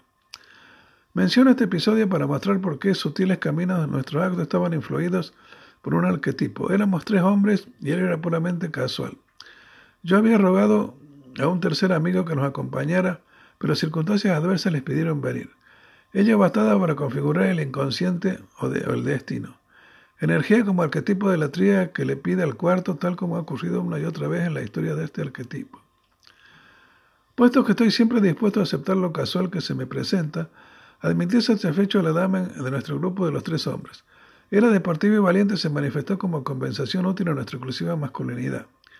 Cuando mi amigo más joven enfermó posteriormente en un peligroso ataque de malaria tropical, nos sentimos agradecidos por su experiencia como enfermera que había adquirido en la Primera Guerra Mundial. Carl Gustav Recuerdos, Sueños, Pensamientos, otoño de 1925. Prosiguiendo el safari, alcanzaron Nandi y de dicha región llegaron a un parador al pie del monte Eigon. Al inicio del ascenso toparon con el cacique local emparentado con los Masai. A más altura decidieron acampar en un claro cuya cercanía se hallaba un poblado de Jotentotes. John pudo entenderse con Suagil o, o el cacique, que dispuso como porteadoras de agua a una mujer con sus dos hijas semiadultas. También habló de Yang a la vista, visita que hicieron a los Bugisut, aunque pasarían la mayor parte del tiempo con los El Gonji. Comenta que no entabló conversación alguna con ninguna mujer indígena, dado que era costumbre en aquellas latitudes la comunicación entre miembros pertenecientes al mismo género, calificándose lo contrario como búsqueda de las relaciones sexuales, ante lo cual todo occidental perdía tanto la autoridad como su propia autonomía consciente. La única excepción que hizo fue la hermana de un atento miembro del, del Gonji, quien le invitó a conocerla. Jung aceptaría gustoso para la poder obtener una visión de la vida familiar en dicha cultura. Cada mañana Yang entablaba conversación con los curiosos que se le acercaban con interés, sentándose en una pequeña silla de cuatro patas y siguiendo las costumbres que a tal fin establecían para estas ocasiones. Para ello atendía las indicaciones que su guía Ibrahim le había proporcionado. Sentarse en el suelo e iniciar la charla a través de la shauri o de lo que se iba a tratar en aquella sesión. El idioma que mayoritariamente se hablaba era un aceptable swahili y el seminario una vez superada la hora ante el cansancio de los presentes. Rara vez superara la hora, perdón. Sueños. Naturalmente yo intentó con tenaz persistencia acceder al mundo onírico que se desarrollaba en los individuos de dichas culturas, pero un inexplicable miedo y desconfianza era lo único que se obtenía a la hora de contarle sus sueños. Quizás se trataba del mismo temor a la pérdida del alma la que generaba la fotografía. En cambio, entre los portadores mayoritariamente somalíes y suajilis, no era así, dado que disponían y consultaban un libro árabe de los sueños, remitiéndose ante la duda Yam debido al conocimiento que éste tenía del Corán. De allí que le llamaran el hombre del libro. En cierta ocasión conversaron con un laibón, doctor del cacique, el cual se le cuestionó también acerca de sus sueños, respondiendo con franca melancolía que desde los ingleses habitan en África, los laibón habían dejado de soñar y que anteriormente era frecuente que estos dieran a conocer sus sueños tipo premonitorio. Pero ahora era innecesario. Todos lo sabían los ingleses, la decadencia se hallaba presente ante el trueque realizado entre Dios y el destino por un lado y el racionalismo anglosajón por otro. Ritos y ceremonias. También efectuó sus intentos sobre lo luminoso, especialmente los ritos y ceremonias, logrando una única observación en lo que aparentaba ser el funeral de una mujer que al parecer se llevaba a cabo en la plaza de un pequeño pueblo ante la camaña vacía de la difunta. En el centro había un cinturón y brazaletes, pendientes, fragmentos de olla y bastón funerario. A pesar de ser informados del óbito, nada denotaba que se tratara de un funeral. A su vez se enteró correr el ritual funerario de sus vecinos del oeste, a los que calificaban de gente mala. Al producirse la difusión se ponían en conocimiento del hecho al pueblo vecino y al atardecer el cadáver era ubicado y ofrendado al punto medio entre los dos pueblos. A la mañana siguiente el difunto había desaparecido, presuntamente devorado por la gente mala. Entre los Elgonji el cadáver era trasladado al interior de la selva, en donde eran las hienas las responsables reales de su inhumación. De hecho, no hallaron nunca restos de un entierro. Cuando moría una persona, el cadáver era colocado en el suelo central de la cabaña. El laibón lo transformaba esparciendo seguidamente leche a lo largo de toda la estancia y recitando en voz baja, Ah, caldista, adista, ajik. Yo una asoció el ceremonial con cierta alusión donde se decía que al amanecer salían de la cabaña, escupían o soplaban en sus manos y las volvían hacia el sol naciente sin saber explicar por qué lo hacían. Lo que sí confirmaría su interlocutor es que esta era la verdadera religión compartida por todos los pueblos, que virondos, bullandas, todos practicaban el culto al sol, en su salida al amanecer o adista, solo en dicho instante era Dios o Mungu. En dicha ofrenda ritual destacaban tres aspectos. La ofrenda al sol, su nacimiento era divino, la saliva asociada al maná personal, fuerza cautiva, mágica y vital, el aliento o robo, que significaba viento y espíritu. Lo gestual conformaba, por tanto, un sumatorio de significados arquetípicos que se podían ensamblar y expresar a través de la siguiente frase.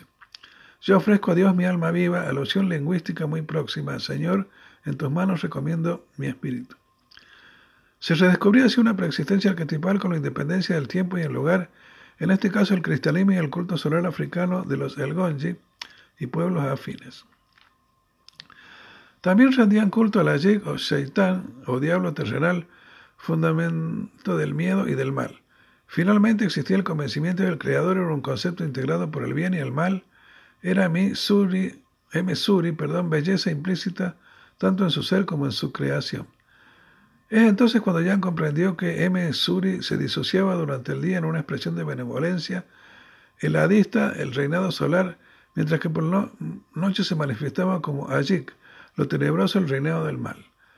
De hecho, se vislumbraba una concordancia con la mitología egipcia. Horus era Adista, el sol sin luz, y Set era Ajik, la oscuridad. Y del mismo modo que el Laibón integraba ambos opuestos de su ritual, el ritual, perdón, el único momento en el que se podía visualizar al Creador como unidad más allá del sol y de la oscuridad, era dicho amanecer en el que surgía inesperadamente de la noche al primer rayo del sol. Se contemplaba a Dios Mongó, Adiista y allí unían momentáneamente sus respectivos reinados en su frente originaria. Termina ya con una última equiparación entre el día, la noche y el amanecer del macrocosmos, con la primitiva noche psíquica que hace millones de años y la arena de luz como anhelo de la conciencia a nivel del microcosmos. Una vez finalizada la estancia, bordearon la pendiente del sur del monte Igol hasta llegar a la región de los Bujitsu, deteniéndose momentáneamente en el parador de Bulambale. Siguieron hasta Vale, alcanzando Jinga junto al lago Victoria en sendos camiones Ford. Acto seguido viajarían en tren hasta el lago Yoga y en vapor a Puerto Masindi. Nuevamente un camión les acercaría a la ciudad de Masindi en medio del camino entre el lago Yoga y el lago Alberto, ascendiendo desde este último a Rehab en el Sudán, donde le esperaba un vapor junto al Nilo y con él al final del trayecto. Navegaron apaciblemente hacia el norte, terminando en Jartum, donde se iniciaba Egipto. India. Jan viajó a la India en 1938, invitado por el gobierno indo-británico a efectos del jubileo de los 25 años de la Universidad de Calcuta. Con el preámbulo de disponer ya de un amplio bagaje de sabiduría oriental, y como intermedio su interés por la filosofía alquímica. Durante el viaje estudió por entero el toma 1 de Teatro en Chemicon de 1602 de Gerald Don. Entabló amplia conversación con S. Subramanya La Lier, el gurú del Maharaj de Mysore, y muchos otros. No así con los clásicos santones ante los que reivindicaba su propia verdad y el hecho de que su contexto evidencial era occidental, no oriental. Sin minusvalorarlo, dudaba en citar su sabiduría como expresión de una manifestación propia o como fruto de la repetición de un proverbio milenario. Pero lo que más interesó a Jan en su viaje a la India fue el posicionamiento de dicha cultura frente al concepto del mal. Mientras que para cultura occidental el objetivo es el bien, intentando desechar el mal o evitando estar a merced de él, para la India y diversas concepciones de Oriente, la meta se realiza en un estado más allá del bien y del mal, al cual se podría acceder vía meditación y yoga. El posicionamiento en el occidental, donde el mal se haya subordinado al bien, o donde incluso quedaría definido como la ausencia del bien, privatio boni, daría paso a una concepción donde ambos conceptos dejarían de tener entidad propia y pasarían a formar parte de una expresión dinámica y polarizada, perteneciente a un todo que los trasciende, superando de hecha entidad todo intento de denominación conceptual. Así todo y a efectos de poder ser da como nirvana, Tao, etc. El fin último no sería, por tanto, de carácter moral, es decir, hacer el bien evitando el mal, cuando estar al margen y alcanzar la liberación de los opuestos. Y es en este punto donde hallamos discrepancia en Yang al mostrar su desacuerdo con la liberación como fin último y objetivo existencial. El bien y el mal perderían así su delimitación, ganando a los la posibilidad de ser definidos de los subjetivos, dando lugar a una concepción o bien carente de ética o tan saturada de subjetividad que la única vía de escape sería el nirvana. Yo, por el contrario, quiero perseverar en la concepción viva de la naturaleza y de las imágenes psíquicas. No deseo liberarme de los hombres, ni de mí, ni de la naturaleza, pues todo ello constituye para mí prodigios indescriptibles. La naturaleza, el alma y la vida se me muestran como la divinidad manifestándose. ¿Qué otra cosa podría imaginarme? El supremo sentido del ser no puede consistir en mí, sino que es, y no en que no es o deja de ser. Carl ya gustaría recuerdos, sueños, pensamientos. Por otra parte, negará Jan también una concepción de la liberación a cualquier precio. La única liberación factible será aquella que preserve previamente una dedicación e implicación total. Es imposible una liberación sin una experimentación o realización previas. Dicha ausencia de participación por dificultad, imposibilidad o de negación censura una parte del alma e impide consecuentemente una liberación total. Un hombre que no haya pasado por el infierno de sus pasiones no las habrá dominado todavía. Las pasiones se encuentran entonces en la casa contigua y sin que él lo advierta, puede surgir una llama y pasar a su propia casa. En cuanto, uno, en cuanto uno se abandona demasiado, se posterga o casi olvida, existe la posibilidad y el peligro de que lo abandonado o propuesto vuelva con redoblada fuerza. Carl Gustav recuerdos, sueños, pensamientos. Jan visitará Konarak o Disha, donde acompañado por un pandit contemplará una pagoda. Posteriormente se sentirá fascinado por la estupa mayor de Sanchi. En estos edificios John llegará al convencimiento del Buda como unos mundos, el cual incluiría tanto el aspecto del ser en sí como a su vez el ser conocido. La conciencia humana como categoría cosmogónica. Jan llegó a establecer una comparativa entre Buda y Cristo, ambos vencedores del mundo y encarnación del individuo, vislumbrando sin embargo las siguientes diferencias. Buda es, por así decirlo, la comprensión racional. Cristo se convierte en víctima del destino. En el cristianismo se padece más, en el budismo se ve y se hace. Ambos son correctos, pero en el sentido indio, Buda es el hombre más perfecto. Es una personalidad histórica y por ello más fácilmente comprensible para los hombres. Cristo es hombre histórico y Dios y por ello es más difícilmente concebible. En el fondo tampoco él se comprendió a sí mismo, solo sabía que debía sacrificarse tal como le fue ordenado desde su interior. Su sacrificio le fue impuesto como un destino. Buda actuaba por convicción, vivió su vida y murió anciano. Cristo probablemente solo actuó muy, poco tiempo como tal. Según cita su autobiografía, Aniela Jafé, en posteriores observaciones Jan confrontó a Buda y Cristo en su actitud frente al sufrimiento, expresando que Cristo reconocía en este un valor positivo y que como víctima era más humano y real que Buda. Buda se opuso al sufrimiento, pero también a la alegría. Estando al margen de las emociones y sentimientos, no fue, no fue realmente humano. En los evangelios, Cristo es descrito como hombre Dios, a pesar de no dejarle ser hombre, mientras que Buda, ya en vida, se elevó por encima del ser humano. Ahondará finalmente la identidad de la evolución histórica tanto del budismo como del cristianismo. Buda se convirtió en, en un imago del devenir mismo, que se toma como modelo, mientras que él mismo anunció que mediante la superación de la cadena nidana, cada hombre en particular puede llegar a ser iluminado el Buda. De modo parecido sucede con el cristianismo. Cristo es el prototipo en todo cristiano vive como personalidad total. La evolución histórica condujo, sin embargo, a la imitatio Christi, en la que el individuo no sigue su propio y fatal camino hacia totalidad, sino que busca imitar el camino de Cristo que Cristo siguió.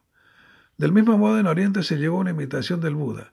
Se convirtió en, en imitado prototipo y de este modo la debilidad de su pensamiento se manifestó del mismo modo que el imitatio Christi la funesta inactividad es presupuesta en la evolución de la idea cristiana. Yang fue nombrado doctor en Playagraj, Islam, Benares, Hinduismo y Calcuta, medicina anglo-india. Tras recuperarse de disentería, tuvo un sueño compensatorio de carácter europeo centrado en la figura de Grial, en el cual halló por un lado la coincidencia existente entre el mito poético del Santo Grial persistente aún en Inglaterra y los conceptos alquímicos del unum vas, la una medicina y el unus lápiz. Por otro lado, constituía una advertencia que su objetivo era Europa, la búsqueda de la copa sagrada, el Salvator Mundi, en la India una parada importante para su largo recorrido. Ya hacia el final de su visita llegó a Ceilán, en el Océano Índico, y tras dejar atrás Colombo, un puerto internacional se adentrará en el país de las colinas, alcanzando la vieja ciudad de Kandy. Allí accederá al pequeño templo de Dris Dalada Maligawa, que alberga el diente sagrado de Buda, así como los textos de canon y en pergaminos plateados. Tras pasar largo tiempo contemplándolos en la biblioteca, finalizó su estancia con una ceremonia nocturna en el mandapo sala de espera del templo. El inicio de la primavera marcó el viaje de regreso no arribando en Bombay debido al estado de abrumamiento en que se hallaba y zambulléndose de nuevo en la alquimia. Continuaremos con una cuarta parte.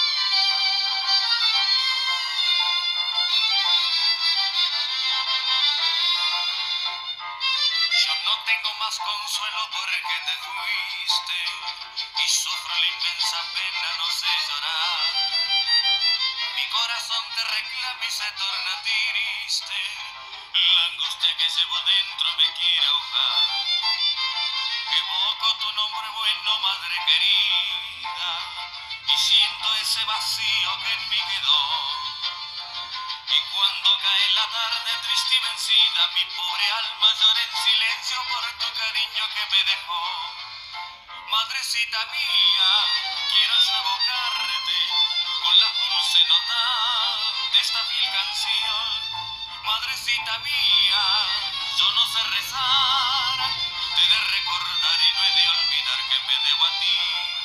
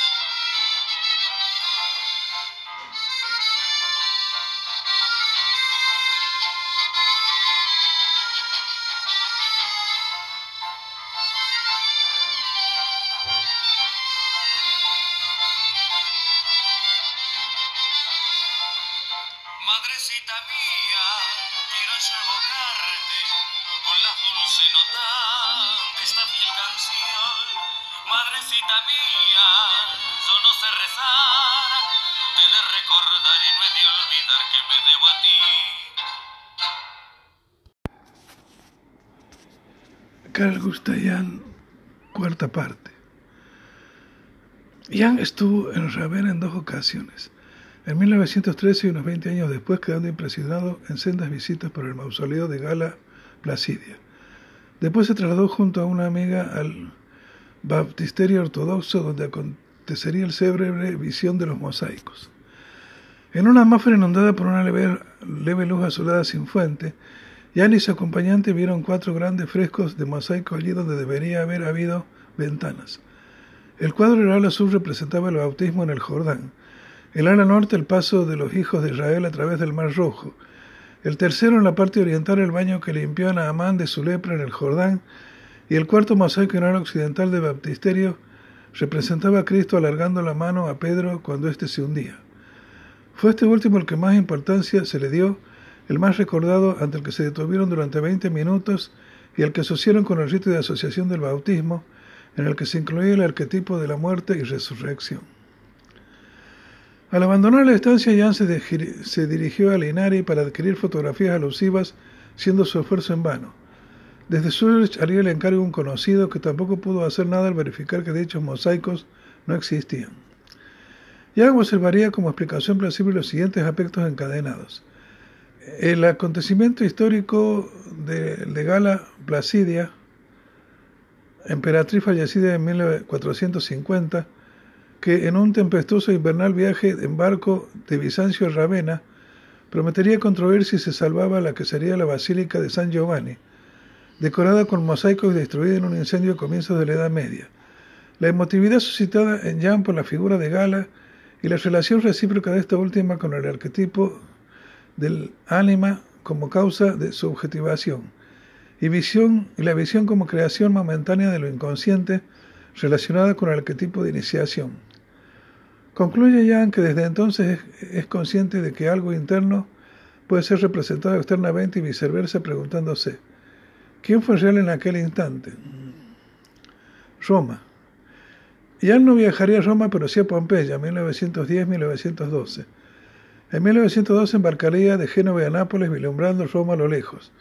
Un último intento en 1949 se vio obstaculizado por un desmayo al comprar los billetes. Régimen nazi y últimos años. Etapa del nacionalsocialismo. Debido a los problemas del nacionalsocialismo a principios de los años 30, la incipiente disciplina de la psicología profunda a un joven y dividida en escuelas se encontraba en serio peligro, limitándose a su subsistencia en Europa, especialmente en Alemania y Austria. Los psicoterapeutas se plantean una doble tarea, desarrollar una actividad que media entre las escuelas y orientaciones divergentes entre sí y trabajar por el logro de una colaboración internacional. En aquel momento decisivo, esa difícil tarea recae especialmente en Yang. Desde 1930 es vicepresidente de la Sociedad Médica General de Psicoterapia, así como tres años después profesor de Psicología Médica en la Escuela Politécnica Federal de Zúrich, donde impartiría sus conferencias ETH a lo largo de ocho años. En marzo de 1933, el entonces profesor de Psiquiatría y Neurología de la Universidad de Hamburgo, Ernst Kretschmer, conocido por su teoría de la Constitución, Constitución Corporal y Carácter, había renunciado a sus funciones como presidente de dicha sociedad. De este modo, John se hace cargo de la presidencia y de la tarea vinculada de editar el periódico central de psicoterapia y disciplinas afines. Del lado del nacionalsocialismo actuó el psiquiatra Matías Erich Göring, primo del futuro mariscal del Reich Hermann Göring. Jan asume su tarea prácticamente en calidad de interino, pues los cambios revolucionarios en Alemania reclaman una coordinación sin compromisos introduciendo en principio la jefatura y la fundamentación de, la ideología del nacionalsocialismo. Así el denominado párrafo ario excluye a los funcionarios y médicos judíos o no arios. Apoyado en su nacionalidad neutral, Yang elude esa coordinación obligatoria, auspiciando y organizando oficialmente la nueva Sociedad Médica Internacional de Psicoterapia.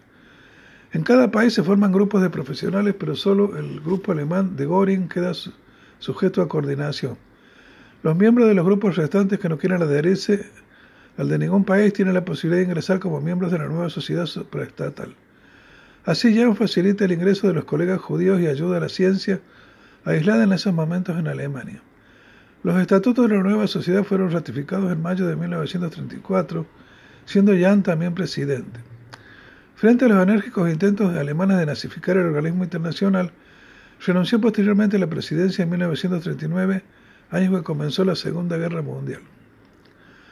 Ante los malos entendidos que aún hoy ocasionalmente sigan en vigor, debe aclararse que Jung se encontraba totalmente desligado al grupo local alemán de Göring.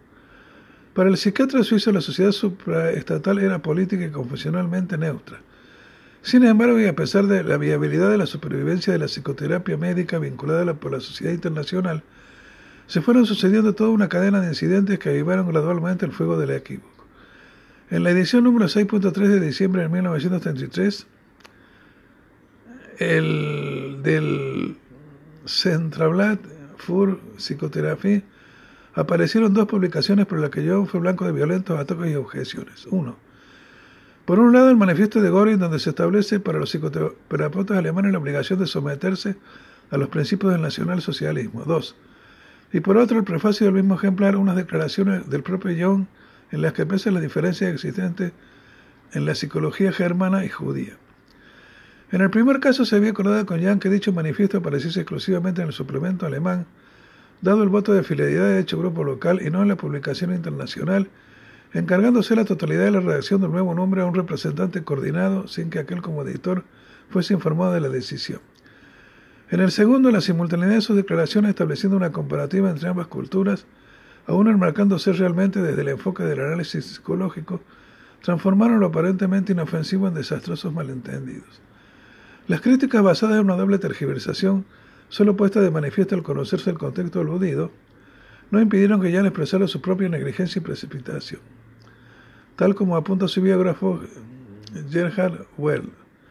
Al mismo tiempo, John reconoce haber sido francamente imprudente al haberse ocupado como psicólogo de la cuestión judía llamando la atención acerca de la diferencia existente de la psicología judía y la psicología aria germana cristiana europea. Naturalmente sus palabras no hablan de la psicología o la psicoterapia como disciplina científica, sino el hecho de que quien actúa en el dominio del psicoanálisis o de la psicoterapia introduce en la interrelación que se establece entre el análisis y analizando el presupuesto subjetivo que lleva a su persona y que forma la esencia de cualquier relación entre seres humanos, especialmente del proceso psicoterapéutico con los fenómenos de transferencia y contratransferencia. Quiere señalar que desde ese punto de vista no podrían desestimarse las diferencias anímicas existentes entre todas las naciones y de todas las razas, incluso entre habitantes de Zurich, de Basilea y de Berna. Obviamente no está formulando un juicio de valor. Ya señala este hecho reiteradamente expressis verbis. Ante todo, según él, ninguna psicología, ni siquiera la judía, puede pretender poseer una validez general. no debe considerarse como manifestación de antisemitismo el deseo de confirmar e investigar ese tema. La aportación de Young a la ciencia es indiscutible. Tampoco simpatizaba con el nacionalsocialismo ni era antisemita, como demuestran sus actuaciones como presidente de la Sociedad Internacional, así como ayudando de muchas formas a ciertos judíos en particular. Ya Freud me acusó de antisemita porque me sentía capaz de experimentar su materialismo sin alma. Con esta apropiación de husmear por doquier el antisemitismo, los judíos terminan suscitando el antisemitismo. No comprendo por qué el judío lo puede admitir tanto con el, pretendido cristiano, que cuando se tiene una opinión sobre él no, se le está criticando. ¿Por qué hay que suponer siempre inmediatamente que se quiere condenar al pueblo judío en su conjunto? Considero que es una manera inadecible cerrar el pico al adversario. Me he entendido muy bien con mis pacientes y colegas judíos en la mayoría de los casos. Más de una vez y por haber criticado a un alemán, este me ha reprochado odiar a los alemanes. Es demasiado fácil querer disimular la propia inferioridad tras un prejuicio político. Usted debería conocerme lo suficiente como para creerme, capaz de una tontería tan poco individual como el antisemitismo. Sabe de sobra que considero al hombre tanto en persona en cuanto me esfuerzo siempre en arrancarle en sus determinantes colectivos para hacer de él un individuo. El nacionalismo, por antipático que sea, es una condición sin qua non. Simplemente el individuo no debe hundirse en él. La próxima calumnia mental será que sufre de una total ausencia de convicción porque no soy ni antisemita ni nazi. Vivimos unos tiempos desbordantes de locura. Su biógrafo, Aniela Jaffe, de ascendencia judía, incide en el siguiente juicio aclaratorio. Pero debe considerarse un grave error que, con su distinción entre una psicología judía y una no judía, se presentara en la esfera pública en el momento en que el hecho de ser judío llevaba en sí mismo una amenaza de muerte y que incluyese la distinción en materia de psicología de las razas en el programa científico de la Sociedad Internacional. Aun cuando las abismales consecuencias del odio a los judíos solo se conocieron más tarde, en aquel entonces cualquier alusión de carácter diferencial de los judíos era el detonador que despertaba más fanatismo. El silencio que el médico le es familiar y que a menudo se impone, debiera haber sido su deber en aquellos momentos. A principios de 1934, Young emplea sus opiniones e ideas claras y críticamente, comenzando con su clásico seminario sobre Zaratustra de Nietzsche, impartido hasta 1939, año de estallido de la guerra, y en el que sostiene eh, que el filósofo se había convertido en un gran profeta de lo que en aquellos momentos acontecía en Alemania. Le seguirá en 1936 su obra Wotan, cuyo título alude a la irrupción del antiguo dios germánico. La conciencia colectiva alemana, el dios de la tormenta y la efervescencia, un desencadenador de pasiones ávidas de combate y además poderoso hechicero y mago, que se haya estrechamente unido a los misterios de la naturaleza oculta. Manifestación de un arquetipo como un factor autónomo representante de la naturaleza del nacionalsocialismo, con repercusiones colectivas y que se confunde con los hombres pertenecientes a la masa aún de aquella tan pretendidamente culta y racional como la alemana. Tampoco ocultó a la prensa internacional su postura respecto a los dictadores y el Tercer Reich. En octubre de 1938, el periodista norteamericano Hubert Kefro Boker visita ya en su casa de Kurnach a efectos de realizar una entrevista que se publicará en el número de enero de 1939 del Hertz International Cosmopolitan. Jan describe a Hitler como un hombre realmente sin representación política sino mágica, una especie de brujo chamán en sí mismo insignificante, pero que refleja y vocifera el inconsciente de los alemanes. La proyección del inconsciente colectivo del pueblo alemán, constelado en Wotan, es vehiculado a través del hombre idealizado y convertido en una especie de mesías. La evaluación de todos los hechos, consecuencias y explicaciones a propósito de la actitud de Jan respecto al nacionalsocialismo no es fácil.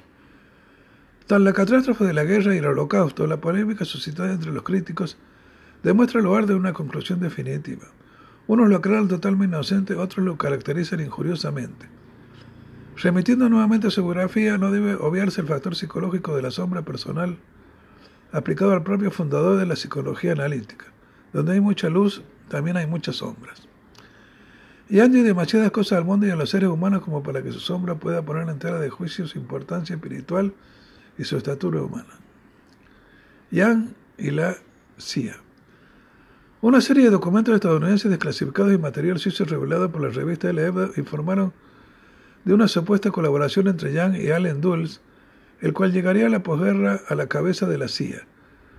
Dulles habría estado en Berna a finales de 1942, siendo su misión elaborar un informe sobre el movimiento secreto antenazi en Alemania. De este modo habría entrado en contacto con Jan, gran conocedor del alma germánica del momento. El espía estadounidense habría convencido a Jan para que recogiese informaciones útiles, convirtiéndolo, según la revista, en el agente número 488 de la Agencia Central de Inteligencia Americana. Últimos años. En 1938, John dictó las conferencias Terry Terry Lectura en la Universidad de Yale, presentando su trabajo Psicología y Religión. Pocos meses después estallaría la Segunda Guerra Mundial. Fue por esos tiempos cuando visitó la India donde renovó su agenda de prioridades, guiada por la convicción de que debía prestar más atención a la espiritualidad de Oriente. Sus trabajos tardíos muestran efectivamente un profundo interés por la tradición oculta en este hemisferio y en el cristianismo esotérico y especialmente en la alquimia. Ya en 1903 John se había casado con Emma Rauserbach, hija de un heredero industrial propietario de la conocida firma relojera IWC, con quien tendría cinco hijos. El matrimonio se extendió hasta la muerte de su esposa en 1955, pero no estuvo exento de momentos de crisis sobre todo a causa de las relaciones extramaritales que John sostuvo con Sabina Speltren y Tony Wolf. Jan continuó publicando libros hasta el final de su vida, incluyendo un trabajo que muestra su interés por los ovnis como fenómeno psicológico de masas. Un mito moderno de cosas que se ven en el cielo, 1958. También disfrutó de una breve pero fructuosa amistad del padre Victor White, sacerdote católico inglés con quien mantuvo correspondencia en la publicación de Respuesta a Job fallecimiento. Carl Gustav moriría en la tarde del 6 de julio de 1961, alrededor de las 4 tras una corta enfermedad y precedida por una embolia y ataque de apoplejía, en su casa junto al lago de Zurich, en el apacible poblado de Kuznach, Suiza, a los 85 años de edad. Se encontraba leyendo una obra de Teilhard de Chardin, El fenómeno humano. En el instante de su fallecimiento, un rayo partió el árbol donde solía descansar. El jardinero lo curó. Tras los funerales en la iglesia de Kunstnacht, Jan fue sepultado en el cementerio de la localidad. La losa lleva el escudo de la familia Jan y junto a él los nombres del padre, la madre, la hermana Emma y Carl. El frío superior e inferior del grabado. Bocatus, aunque no bocatus, aderit. Llámese o no, Dios estará presente. Los lados derecho e izquierdo la frase. Primos homo terra terrenos secundus homo de caelo Celensis.